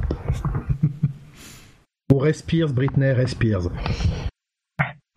D'ailleurs, en parlant de rendez-vous au point viral, Julien, tu auras l'occasion probablement, en tout cas possiblement, de, de donner beaucoup de rendez-vous l'an prochain. Avec, oui. Euh, si jamais il y a des départs. Euh, ouais, j'attends que ce soit validé. Hein. J'attends que ce soit validé parce que, les, les, pilotes ont pas l'air d'apprécier beaucoup. Et là, pour pour le coup, je, je peux comprendre qu'en termes de sécurité, ça les rassure pas des masses de partir avec des gommes euh, tombées en pression, des freins tomber en température, euh, de refaire des départs, mais bon, c'est, c'est, ça reste à valider à 100%. De, de ce que j'ai cru comprendre, c'était pas encore, euh, enfin, c'était, c'est, c'est la direction, mais j'attends de voir si véritablement ce sera appliqué. Non, parce qu'ils nous ont déjà fait le coup sur les départs après le, départ arrêté après, safety car, donc euh, avant de s'emballer. Hein. Mm, c'est certain, c'est certain. Et puis même s'ils le mettent en pratique, qui dit que ça va durer euh, dans le temps Ça va peut-être être comme les, euh, les qualifs à élimination. Ils enlèvent déjà la virtual safety car et après, euh, ce serait à mon avis la mieux à faire que de peut-être faire des départs arrêtés en course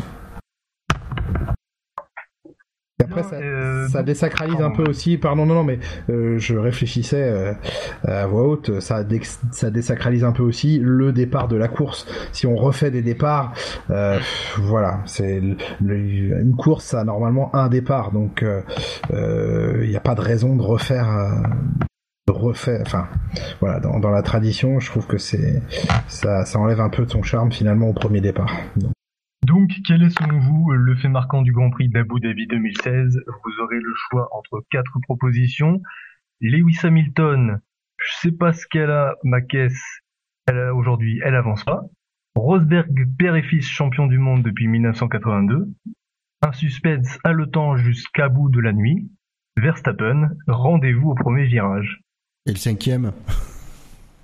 Non, c'était pour, la blague. C'était pour la blague. Bah moi je l'aurais mis pour la blague. Bah allez, allez, on laisse, on laisse à Julien la... le choix. Que non, non, non, le, le, mettez pas, le mettez pas. Ah, c'était pour pas le plaisir de. Oui, mais non, mais il faut savoir rester. Voilà. On avait dit pas le physique. Pourtant, elle est experte en F1, non? C'est vrai. Moi, je l'ai entendu à la télé. Hein. Ah oui, mais c'était Paris, ça. ah, Paris Hilton, oui, pardon. Mais oui, oui, absolument. Tu sais, pour moi, Paris Hilton, Britney Spears, c'est le même combat. Hein. ah oui, on n'est pas loin, sauf qu'il y en a une qui sait pas chanter en plus, donc... Euh... Les deux savent pas chanter. Messieurs, nous allons passer au dry fou à présent avec un jiggle qui va plaire à notre invité. Le c'est pas possible, c'est pas possible ça. Ça c'est un, non mais c'est inconcevable. mais c'est vrai que c'était inconcevable, c'est n'importe quoi. Pauvre type. Il avait rien demandé, lui. Enfin, pauvre type, je dis pas que c'est un pauvre type, mais le pauvre. vu la façon dont, non, vu la façon mais... c'était un pauvre type, oui. D'autant que Rosberg a reconnu qu'il l'avait pas vu, hein, donc. Euh... Donc euh, bon, c'est comme ça. mais c'est en fait, je m'apprêtais à dire un gros mot et donc je, c'est pour ça que je me suis mis à bafouiller. merci pour. Euh, Merci, parce que ça fait un très bon jingle pour notre rubrique. tant mieux, eh ben, tant mieux. alors messieurs, un drive fou. Ça consiste en quoi? Alors c'est. Bah, euh, ça en- consiste à, à dire euh, ce que t'as pas aimé euh, pendant ce week-end. C'est un Ah. truc, voilà, que c'est le, c'est le carton rouge, on va dire, du week-end. Ah oui. Donc ça peut être un pilote, ça peut être euh, la FIA, ça peut être la FOM, ça peut être la réalisation de télé, euh, ma- mon punching ball habituel d'habitude. voilà, ça Bah, la peut- Real TV, euh, ça peut être ce que tu veux. ont- Ils ont filmé bizarrement l'arrivée parce qu'on l'a de, on l'a eu de l'arrière en fait l'arrivée. Euh, et enfin voilà, on n'a pas eu la, n'a pas eu le visuel exactement comme on l'aurait souhaité. Euh, c'est un plan arrière pour bien voir Etihad et le feu d'artifice sur la passerelle, mais euh, on voit pas Hamilton passer la ligne, on voit pas le décalage. euh, c'est un peu raté le plan d'arrivée. Mais euh, je sais pas si c'est mon drive-through, mais euh, mais euh, en tout cas voilà. Pour ce qui est de la Real, pour le reste ça a été ça a été plutôt bien réalisé. Moins pire que d'habitude, disons. Voilà. Du genre, David? À côté de Drive j'ai pas quelque chose de flagrant en fait qui m'a choqué ce week-end. C'est bête à dire, mais j'étais tellement dans l'ambiance en fait du titre que tous les petits détails qu'on pourrait remarquer d'habitude euh, ne m'ont pas autant choqué que les autres Prix. Même si un truc qui m'a quand même un peu fatigué, c'était euh, au niveau des sécurités. La sécurité, quand on a eu des pilotes comme Gviat, etc., qui ont essayé de s'arrêter en bord de piste pour euh, pouvoir se faire évacuer la voiture le plus rapidement possible, à plusieurs moments, euh, je me suis dit que ça méritait quand même une safety car ou au pire une VSC. Mais bon, safety car ça aurait été un peu énorme, mais une VSC peut-être pour essayer de faire ralentir un peu les gens. Parce que les pilotes sont quand même passés très rapidement, ils passent très très vite auprès des commissaires. Et même si c'est en ligne droite, même si c'est des virages qu'on craint rien, euh, ça me fait toujours un peu peur. Toujours ce petit frisson qui parcourt mon corps et qui me dit euh, encore une fois c'est passé, mais ça durera peut-être pas une éternité. Non, rien. Moi, de mon côté, il y a rien qui m'a particulièrement euh, choqué euh, sur le week-end. Euh, à part, j'ai envie de dire Toro Rosso et c'est leur problème de voiture qui fait que les pneus éclatent, mais ce qui est un minimum dangereux, soyons honnêtes. Voilà, c'est et encore euh, et presque j'ai envie de dire le drive-thru il serait là, c'est que euh, ils ont pris le départ de la course en ne sachant pas si le problème était apparemment véritablement résolu. Donc euh, c'est là où j'ai envie de dire ils ont voilà ils ont fait monter les pilotes dans les voitures en prenant un, risque que un, pro- un problème arrive. Mais il est timide mon drive-thru. Mais voilà, il il a le mérite d'être là. Bah moi j'ai pas un drive through timide. moi j'ai. T'as une liste de drive-thru. Ouais, non, c'est un gros drive through bien condensé. Euh, c'est envers euh, tous ceux qui euh, disent que Rosberg euh, soit ne mérite pas le titre, euh, soit le mérite moins qu'Hamilton, euh, parce que euh, parce que Hamilton a eu plus de soucis. C'est- C'est c'est- déjà à ce moment-là, on sait ce que c'est la Formule 1. C'est un sport mécanique, donc forcément euh, ben, il y, il y a cet aléa qui joue. Donc à ce moment-là, si vous voulez, euh, c'est- vous pouvez vous, tour- vous tourner pardon vers d'autres sports si ça ne vous plaît pas. Ha- Hamilton, bien sûr, son abandon en Malaisie, il lui coûte des points. Est-ce qu'il lui coûte le championnat? Eh bien, on ne peut pas le deviner parce que ça, ça, ça entraîne un effet papillon. Voilà, c'est, il se passe quelque chose de différent, ça change toute la physionomie de la fin de championnat. Parce qu'à ce moment-là, Hamilton, il aurait été devant Rosberg au championnat à 5 courses du but. Je vous dire qu'Hamilton aurait eu euh, plus de pression que s'il avait été relâché euh, lors des quatre dernières courses. Rosberg aurait pris un peu plus de risques, notamment au départ du Grand Prix des États-Unis, et ça aurait pu changer les résultats euh, à la fin. Donc on peut pas prédire que Hamilton aurait été forcément titré. Il perd des points, mais est-ce qu'il perd le championnat? Ça, ce n'est pas sûr. Ensuite, il a eu un abandon en course sur problème technique. Il a eu d'autres problèmes en qualification, euh, mais euh, certains ont été rattrapés euh, par des euh, faits de course, notamment en Russie et en Belgique, où finalement il assure euh, deuxième et troisième place. Il perd pas tant de points que ça. Euh, problème, problème technique en qualif, ça ne lui coûte pas de points directement, puisque les qualifs ne distribuent pas de points. Il faut pas oublier ensuite que Rosberg a eu des soucis d'abord techniques, même s'ils sont moindres. Par exemple, son, son changement de boîte en Autriche, qui fait perdre des places sur la grille, ça, ça peut changer sa course. ou en Angleterre lorsque son souci de boîte fait que son ingénieur lui dit lui dit de, de passer la septième rapidement finalement il récolte une pénalité, il perd des points. Et puis il a aussi des, soucis non techniques, il en a eu un peu plus qu'Hamilton. Je pense notamment au chronomètre défaillant lors de sa pénalité, ça lui coûte cher, hein. ça lui coûte euh, possiblement la deuxième place. Je pense au Canada où euh, il se fait euh, voilà, il se fait tasser par Hamilton, il repart dixième. Je pense à la Malaisie où il se fait percuter par Vettel. Ouais, il y a plein de choses. Évidemment qu'Hamilton a eu plus de problèmes techniques. Rosberg a eu d'autres soucis qui ne sont pas forcément techniques, mais qui ne sont pas de son fait. Euh, Hamilton et Rosberg ont commis des erreurs chacun. Euh, c'est surtout là qu'il faut chercher, euh, qu'il faut chercher la perte des points et du titre peut-être pour Hamilton. Voilà, faut pas, à un moment donné, faut être, faut être clair. On peut pas dire qu'Hamilton, que le Rosberg ne mérite pas son titre ou le mérite moins qu'Hamilton parce que indirectement, ça revient à dévaloriser le titre d'Hamilton en 2008. Euh, puisque je rappelle qu'il est aussi contre un pilote qui a eu plus de problèmes techniques et qui a aussi été victime indirecte d'une tricherie euh, d'une autre équipe.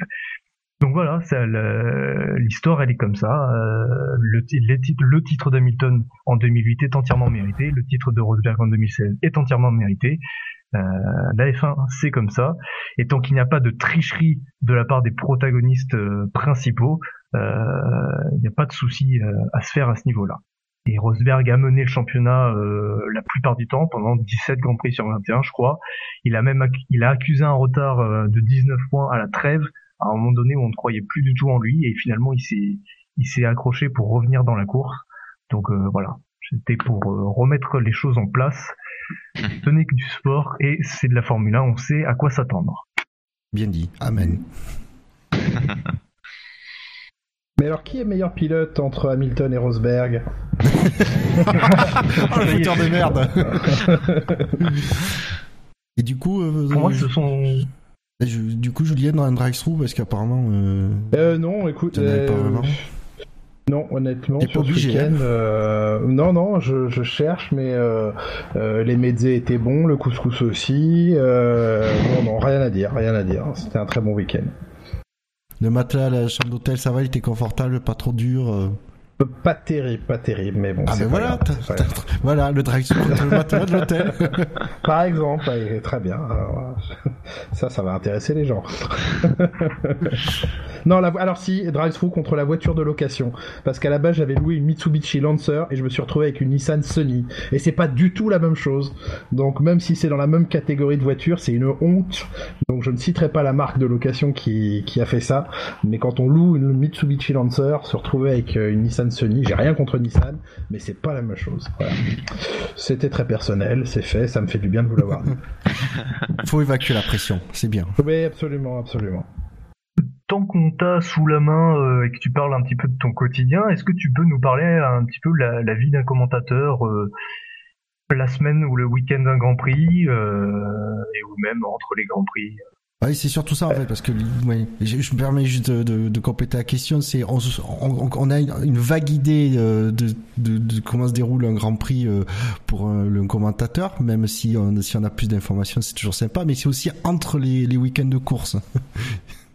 Euh, alors, euh, tout, tout, est un peu lié parce que la, la F1, euh, vous le savez bien, c'est en continu. Euh, il se passe toujours quelque chose. Il y a toujours une actualité, qu'elle soit sportive ou extra-sportive. Donc, euh, entre les grands prix, il y a un suivi en, en continu de, de l'actualité. Aujourd'hui, clairement, il y a des sites internet crédibles et intéressants. Donc, faut aller dans différents pays, pas uniquement les sites anglais, mais faut voilà, faut guetter un peu tous les jours ce qui peut être dit, faire le tri dans ce qui est dit. Euh, et puis c'est c'est un travail euh, relationnel, euh, c'est-à-dire que bah au fil des années, on, on, rencontre des gens, des pilotes bien sûr, mais des ingénieurs, des techniciens, des, des, responsables d'écurie, donc avec qui avec qui j'échange entre les, les grands prix par téléphone évidemment principalement. voilà, je dis pas que je suis tous les jours au téléphone, mais c'est très régulier. mais c'est un suivi de l'actualité au, quotidien. Après, il y a euh, le travail classique de, préparation au bureau, euh, de statistiques, de, préparation de sujets, euh, de réunions pour préparer euh, et mettre sur la table les idées de sujets que l'on a pour le Grand Prix suivant. Il y a un aspect logistique à, tout ça aussi. Il y a les émissions de, plateau à préparer notamment le 19h30 sport qu'on a maintenant. Euh, donc, euh, donc voilà, c'est un travail de suivi permanent. Euh, après un, week-end de Grand Prix, euh, bah, ça commence par du voyage parce que les voyages sont de plus en plus lointains et, nombreux. Donc généralement, il faut le, principe de base, c'est d'être prêt et à poste le mercredi soir parce que dès le jeudi matin, le jeudi étant une grosse journée de travail, il faut qu'au plus tard on soit sur place le, le mercredi soir.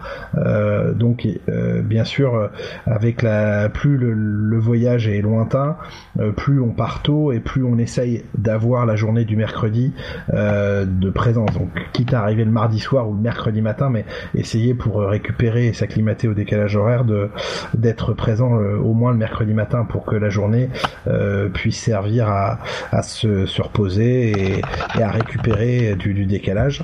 et c'est pas c'est pas du luxe, c'est pas des vacances, c'est nécessaire parce que à partir du jeudi, on est vraiment très actif. Nous, on a une équipe technique qui est présente euh, sur place dès le lundi euh, parce qu'on a 4, euh, 4, tonnes de matériel à, à installer sur, sur chaque Grand Prix. C'est-à-dire qu'on a une régie à installer, on a la cabine de commentaires, on a tous nos systèmes de HF puisqu'on a deux voire trois caméras HF pour faire les émissions d'avant et d'après course et, et donc tout ça c'est lourd en matériel donc les techniciens ont besoin de temps. Il faut bien comprendre que sur un week-end de Grand en plus, il y a énormément de fréquences euh, utilisées. C'est un peu technique, mais il y a les fréquences des écuries, il y a les fréquences de la FIA, il y a les fréquences de toutes les chaînes télé, il y a les fréquences des services de sécurité. Donc tout ça doit être, euh, c'est un, c'est un, une usine à gaz à gérer pas possible donc ça demande des répétitions de la préparation un câblage énorme euh, nos câbles vont du paddock à la régie qui est souvent de l'autre côté du de, de, la ligne de départ euh, derrière les tribunes principales. Donc voilà, il y a un gros travail technique qui est fait par nos équipes en avant et nous après concrètement, jeudi, eh ben euh, moi dans mon rôle à moi, euh, j'effectue quelques interviews en après-midi euh, et par contre tout le reste de la journée, c'est beaucoup de discussions et je vais valider certaines informations avec bah, les bonnes personnes par rapport au suivi que j'ai pu avoir dans la semaine avant. je vais me faire confirmer ou infirmer certaines choses. Je vais vérifier certaines données parce que des fois, euh, je me rends compte que techniquement, j'ai un doute sur un, point, euh, un point technique du moteur. Ou l'autre jour, j'avais un doute sur les les, les Westgate et les dumb valves et je voulais voilà donc typiquement c'est le genre de choses que je vais vérifier avec un ingénieur ce jour-là. Euh, voilà.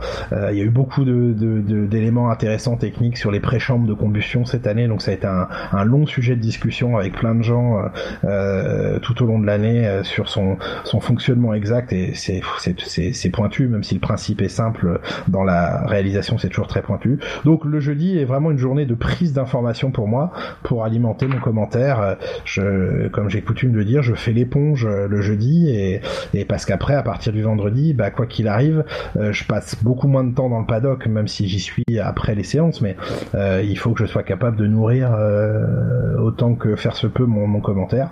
Donc voilà. Et puis ensuite, euh, euh, le jeudi soir, généralement, c'est un dîner euh, qui est lié à, au travail parce que c'est généralement un soir où j'essaye de manger avec un, pilote ou quelqu'un parce que c'est encore là qu'il est le plus disponible. idem le mercredi soir. Par contre, une fois que le week-end a commencé, vendredi soir, c'est souvent un dîner canal où on, essaye de manger tous ensemble. Euh, la journée du vendredi, bah, c'est être présent euh, quand la séance est à 10h, c'est être présent euh, au plus tard à 8h au circuit. on fait une réunion, moi je travaille un petit peu le matin, je fais un petit tour de, de, paddock aussi. On a une réunion de préparation des séances à 9h Et euh, après, c'est de monter en cabine, euh, m'habiller, euh, faire les répétitions, puisqu'on a toujours des répètes techniques à faire, et puis commenter les, séances avec avec Jacques. et puis et puis voilà. Et pareil, quand la séance, la FP2 est terminée, l'après-midi, je retourne faire quelques interviews. Il y a le carré des patrons le vendredi, donc il y a souvent le carré des patrons à faire en interview. et encore une fois, bah, c'est aller écouter les uns les autres, voir ce qu'ils analysent de la première journée, donc aller voir ces petits informateurs à droite à gauche sur, euh, sur ce qui se passe réellement et sur l'analyse euh, de la première journée. Et voilà, ça, ça se répète le, samedi euh, et, le dimanche. On, on, a toujours de toute façon une réunion préparatoire avant que la journée ne commence, où on déroule ce qu'on appelle le conducteur de, la, séance, avec l'avant-séance, ce qu'on va diffuser comme interview, ce qu'on va montrer comme sujet. moi, les interviews que j'ai à ma disposition pendant, pendant la séance, il faut que je cale ça. Et puis après, voilà. Après, moi, je fais beaucoup confiance à ce qu'on appelle le chef d'édition, ce qui est, la personne qui me parle à l'oreillette et qui euh, peut m'aider pendant la séance à me proposer des sujets quand en FP1 ou FP2 il y a un moment où franchement euh, il n'y a plus énormément de choses à dire euh, c'est toujours bien d'avoir quelqu'un derrière qui dit bah tiens écoute si tu veux maintenant on peut envoyer une interview d'un tel ou d'un tel sur tel sujet donc voilà et après le dimanche soir, euh, le dimanche soir, eh ben, eh ben, on est bien fatigué et on rentre le lundi généralement sur euh, sur la France, euh, ou alors on enchaîne avec le Grand Prix suivant et, et voilà. Mais c'est c'est à peu près ça le rythme le rythme de travail. Et c'est un gros travail d'équipe, donc ça nécessite de se réunir assez régulièrement avant, enfin au tout début de journée et aussi en fin de journée pour commencer à planifier ce qui sera fait le lendemain et débriefer ce qui a été fait le, le jour même. Donc voilà à peu près comment ça fonctionne. Euh, juste une question. Juste une question, oui, c'est que du coup, parce qu'effectivement, euh, je veux dire, les, vous, les, les, journalistes et commentateurs, vous êtes la partie immergée de l'iceberg, mais du coup, en tout, l'équipe Canal, ça représente à peu près combien de personnes sur un Grand Prix? Euh, alors au total, le nombre de personnes qui travaillent sur un Grand Prix, c'est entre 25 et 30. Euh, une partie est à Paris, une partie est sur site. Euh, il y a la partie éditoriale euh, sur site avec donc euh, Thomas, Franck Montagny, Laurent Dupin, Jacques Villeneuve et moi, complété par des JRI, donc qui sont des journalistes reporters d'images qui font les, les sujets, enfin qui enregistrent pas mal d'éléments pour faire les sujets qui sont diffusés dans, dans la grille ou dans Formula One. Euh, et après, c'est une équipe technique. Euh, donc, euh, on a réalisateur, chef d'édition, ingénieur du son, responsable caméra, responsable des HF, des fréquences. Enfin voilà. Mais au total, sur sur un événement comme Monaco, on va être une, on va être plus, ouais, plus de 30 personnes à travailler et en moyenne mobilisé sur un Grand Prix à Paris comme sur place. Oui, c'est 25 personnes. C'est pas anecdotique. Hein. non. Non, non, c'est la télé, c'est un outil vraiment, euh, vraiment très intéressant, évidemment, mais c'est un outil très lourd. Euh, moi qui ai eu le plaisir de, faire et de la radio et de la presse écrite, évidemment, je m'en rends bien compte. Euh, la radio étant le, le média le plus instantané et le plus rapide à faire fonctionner parce qu'il suffit d'avoir un téléphone portable et vous pouvez tout de suite être à l'antenne. Suffit d'appeler la régie et on vous bascule à l'antenne. Donc euh, ça va, ça va très vite. La presse écrite c'est long, faut écrire, faut envoyer, faut que ce soit imprimé, faut que ce soit distribué. C'est très long là, la presse écrite. Euh, et la télé, euh, il y a cette notion d'instantanéité, mais il faut des gros moyens techniques autour. Et donc c'est une grosse machinerie. c'est assez impressionnant. moi quand j'ai débuté en 2013, c'est sûr qu'au début on est un peu écrasé par l'outil. Euh, et je compare toujours à une voiture de course très puissante. Euh, c'est sûr que quand on est débutant, si on vous assoit dans une dans une voiture de 600 chevaux, euh, vous êtes incapable de la contrôler et, vous la subissez plus que vous la contrôlez. Et puis au fur et à mesure, vous comprenez comment elle marche, vous comprenez où sont les bons boutons, où sont les bons réglages. Et puis un jour, c'est vous qui, qui jouez avec et qui en fait ce que vous avez envie. C'est exactement pareil avec l'outil de, de, télévision. Au départ, un chef de prod, vous savez pas ce que c'est, un chef d'édition, vous savez pas ce que c'est. Il y a 36 personnes autour de vous qui vous font marcher euh, tous les instruments, les HF, les caméras, la lumière, le machin, euh, euh, et on te dit qu'il faut que tu sois bien habillé, qu'il faut que tu sois bien maquillé, que parle bien dans ton micro, regarde bien ta caméra, il y a l'oreillette, il y a, enfin c'est c'est lourd et au début, bah on est on est complètement dominé par ça.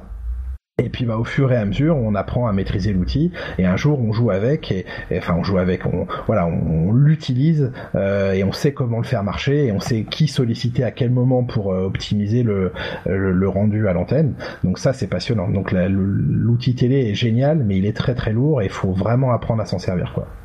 Et sinon il y a quelqu'un qui nous fait remarquer que tu as oublié de compter l'hélicoptère canal. Ah, le fameux hélicoptère canal. Alors ça, évidemment, c'est un, running joke. ce qu'on appelle un, private joke et un running joke aussi. Euh, c'est tout simplement parce qu'on a un, passionné d'hélicoptère dans, dans l'équipe euh, dans l'équipe euh, F1.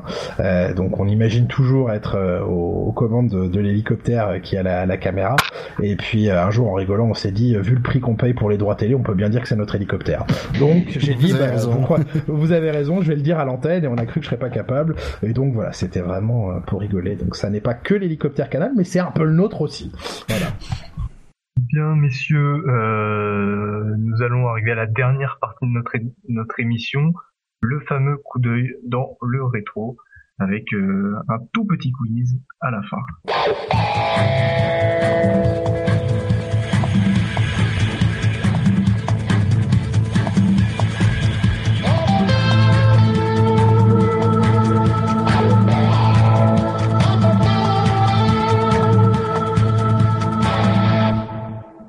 Jamais rien entendu de plus excitant que ce jingle. Hein.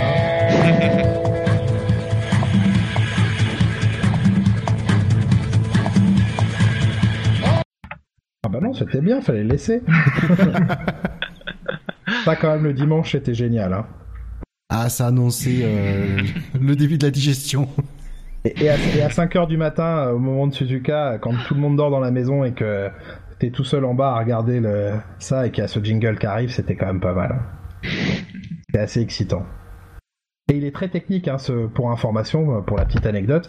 Euh, il est, euh, il est, il représente un truc très, très contractuel. C'est-à-dire qu'il est diffusé à, à 55.00. À la, en l'occurrence, quand le Grand Prix est à 14 h il est diffusé à 13h55.00. Donc, euh, c'est l'horaire FOM, c'est l'horloge FOM, c'est le méridien de Bernie. Euh, et à, à, partir de ce moment-là, on rentre en, en diffusion Grand Prix. Euh, et c'est les, ça marque donc les cinq dernières, les cinq dernières minutes dans lesquelles on peut encore diffuser une image à nous, mais euh, enfin ça marque la fin du, moment où euh, on bascule sur les images de la FOM et on n'a plus le droit de rentrer dans le signal, euh, dans le signal, ce qu'on appelle le signal international. Donc ce jingle, c'est le rappel à l'ordre de Bernie en disant à partir de maintenant, c'est nos images uniquement et vous éteignez vos caméras, les chaînes de télé, c'est que les images FOM. Voilà. Alors pour ce coup d'œil dans le rétro, euh, donc nous allons parler de ce qui s'est passé en Formule 1 euh, un 27 novembre. Euh, pas grand chose, à part le Grand Prix d'Abu Dhabi 2016, il y a également eu le Grand Prix du Brésil 2011. Hein, et puis évidemment on est tard dans l'année, donc il y a évidemment moins de Grands Prix. qui a remporté le Grand Prix du Brésil en 2011 Ou Vettel? Non. Felipe Massa? Non. Mark Weber. C'est un, oui, bien joué, je vais dire, c'est un retraité, c'est Mark Weber. Euh, c'est également le 27 novembre 1995 le décès de Baghetti, euh, Giancarlo Baghetti. Est-ce que vous pouvez me dire euh, pourquoi, on, pour quelle raison il est, il est, il est entré dans l'histoire de la Formule 1 Joker. Qu'est-ce qu'il a fait Baghetti Donc c'était un Italien, j'imagine, avec un nom pareil? Euh, oui, ça c'est bien, bien raisonné ça. Je sais pas, il a marqué les seuls points de l'ancien en F1. Euh. C'est l'inventeur de la baguette. Non. Italien. Ah, en fait, ça peut être ça mon quiz. Je pensais que ça serait moins dur à trouver. Et euh... Déjà, je sais même pas quelle période c'est. C'est un, truc euh, lié à une course Il a fait un truc en course C'est ça. Il a passé la ligne d'arrivée en tonneau En marche arrière. ah c'est ça Non. Non, non.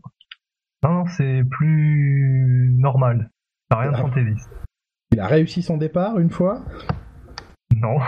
C'est le premier Italien à avoir gagné un Grand Prix, à avoir couru sur Ferrari, je sais pas. Euh, non. Alors. Il a gagné quelque chose? Oui, il a gagné quelque chose. Euh... Grand Prix donc Il a gagné un Grand Prix. Bah, c'est bien, il n'est pas le, Le seul. pre- mais, euh, Le Premier italien à gagner un Grand Prix d'Italie Je sais pas. Premier Euh, non. italien à gagner le Grand Prix d'Italie, non? Non, ce n'est pas ça. C'est Euh. d'ailleurs au Grand Prix de France. C'était en 1961. Ouf. Ah oui, ça ne le rajeunit pas. Bah, le premier Grand Prix de France, non? Il, a- il était le seul Non. à l'arrivée? Non, ce n'est pas ça. Il a mis un tour à tout le monde. Non. Gagné. Avec le plus petit écart Euh, je- non, ce n'est pas pour ça que. Pas pour ça. Enfin, si, il me semble que c'est le plus petit écart, mais c'est, ce n'est pas là son. On fait d'armes. Pourquoi il rentre Ouais, voilà. Euh, C'était le, c'était le plus vieux. Non, c'est pas lui le plus vieux vainqueur d'un Grand Prix. Euh... C'est lié à... à son âge. Non, c'est pas lié à son âge.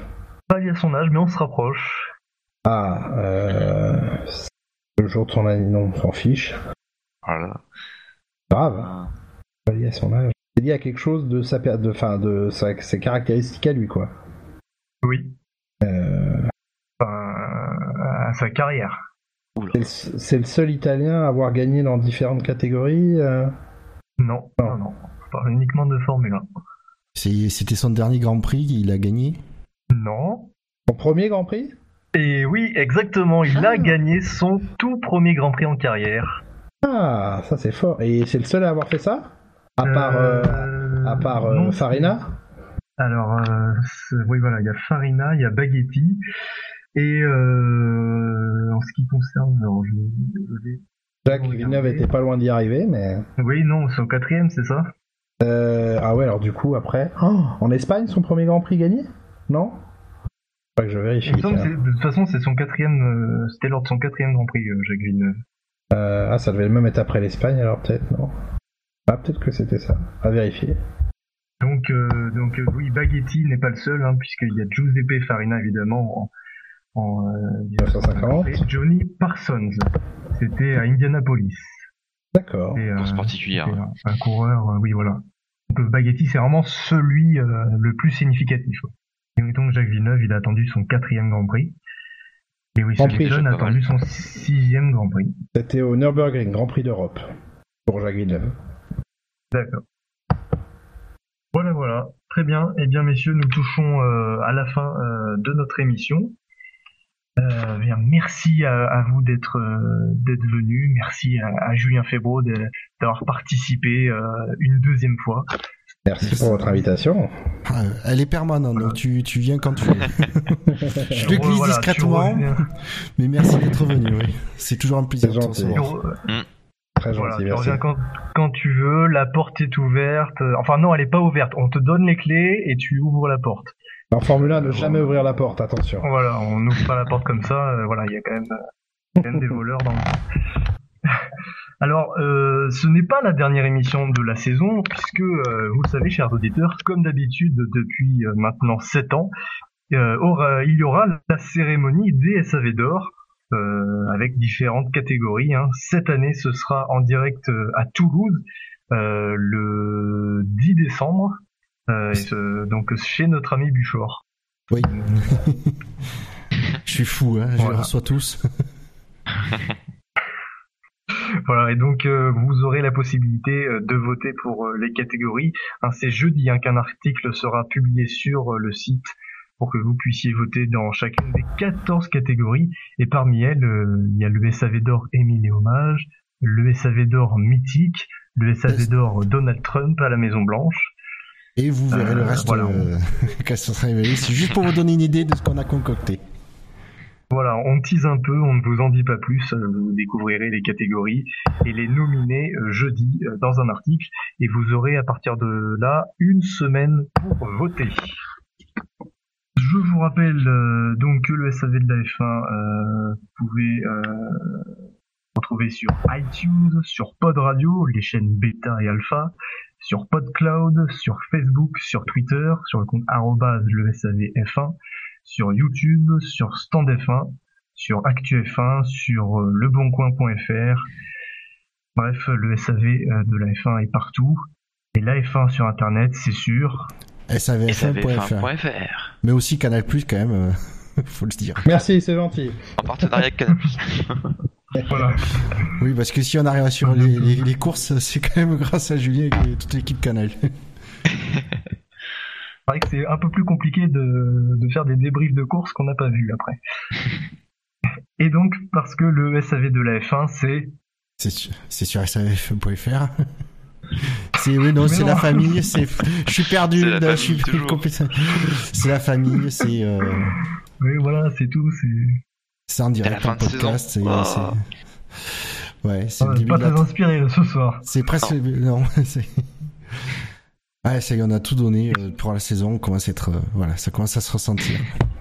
Parce que les le salauds. bien. Ah oui, on le voit bien. on- Et ça continue en 2017, c'est la première chose qu'on l'on peut vous annoncer. Nous serons là l'an prochain. Et c'est avec toujours un, un aussi grand plaisir.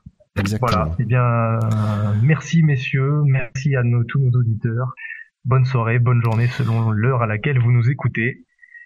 Merci et à à, bientôt. tous et à bientôt. Merci à tous. Salut. Salut.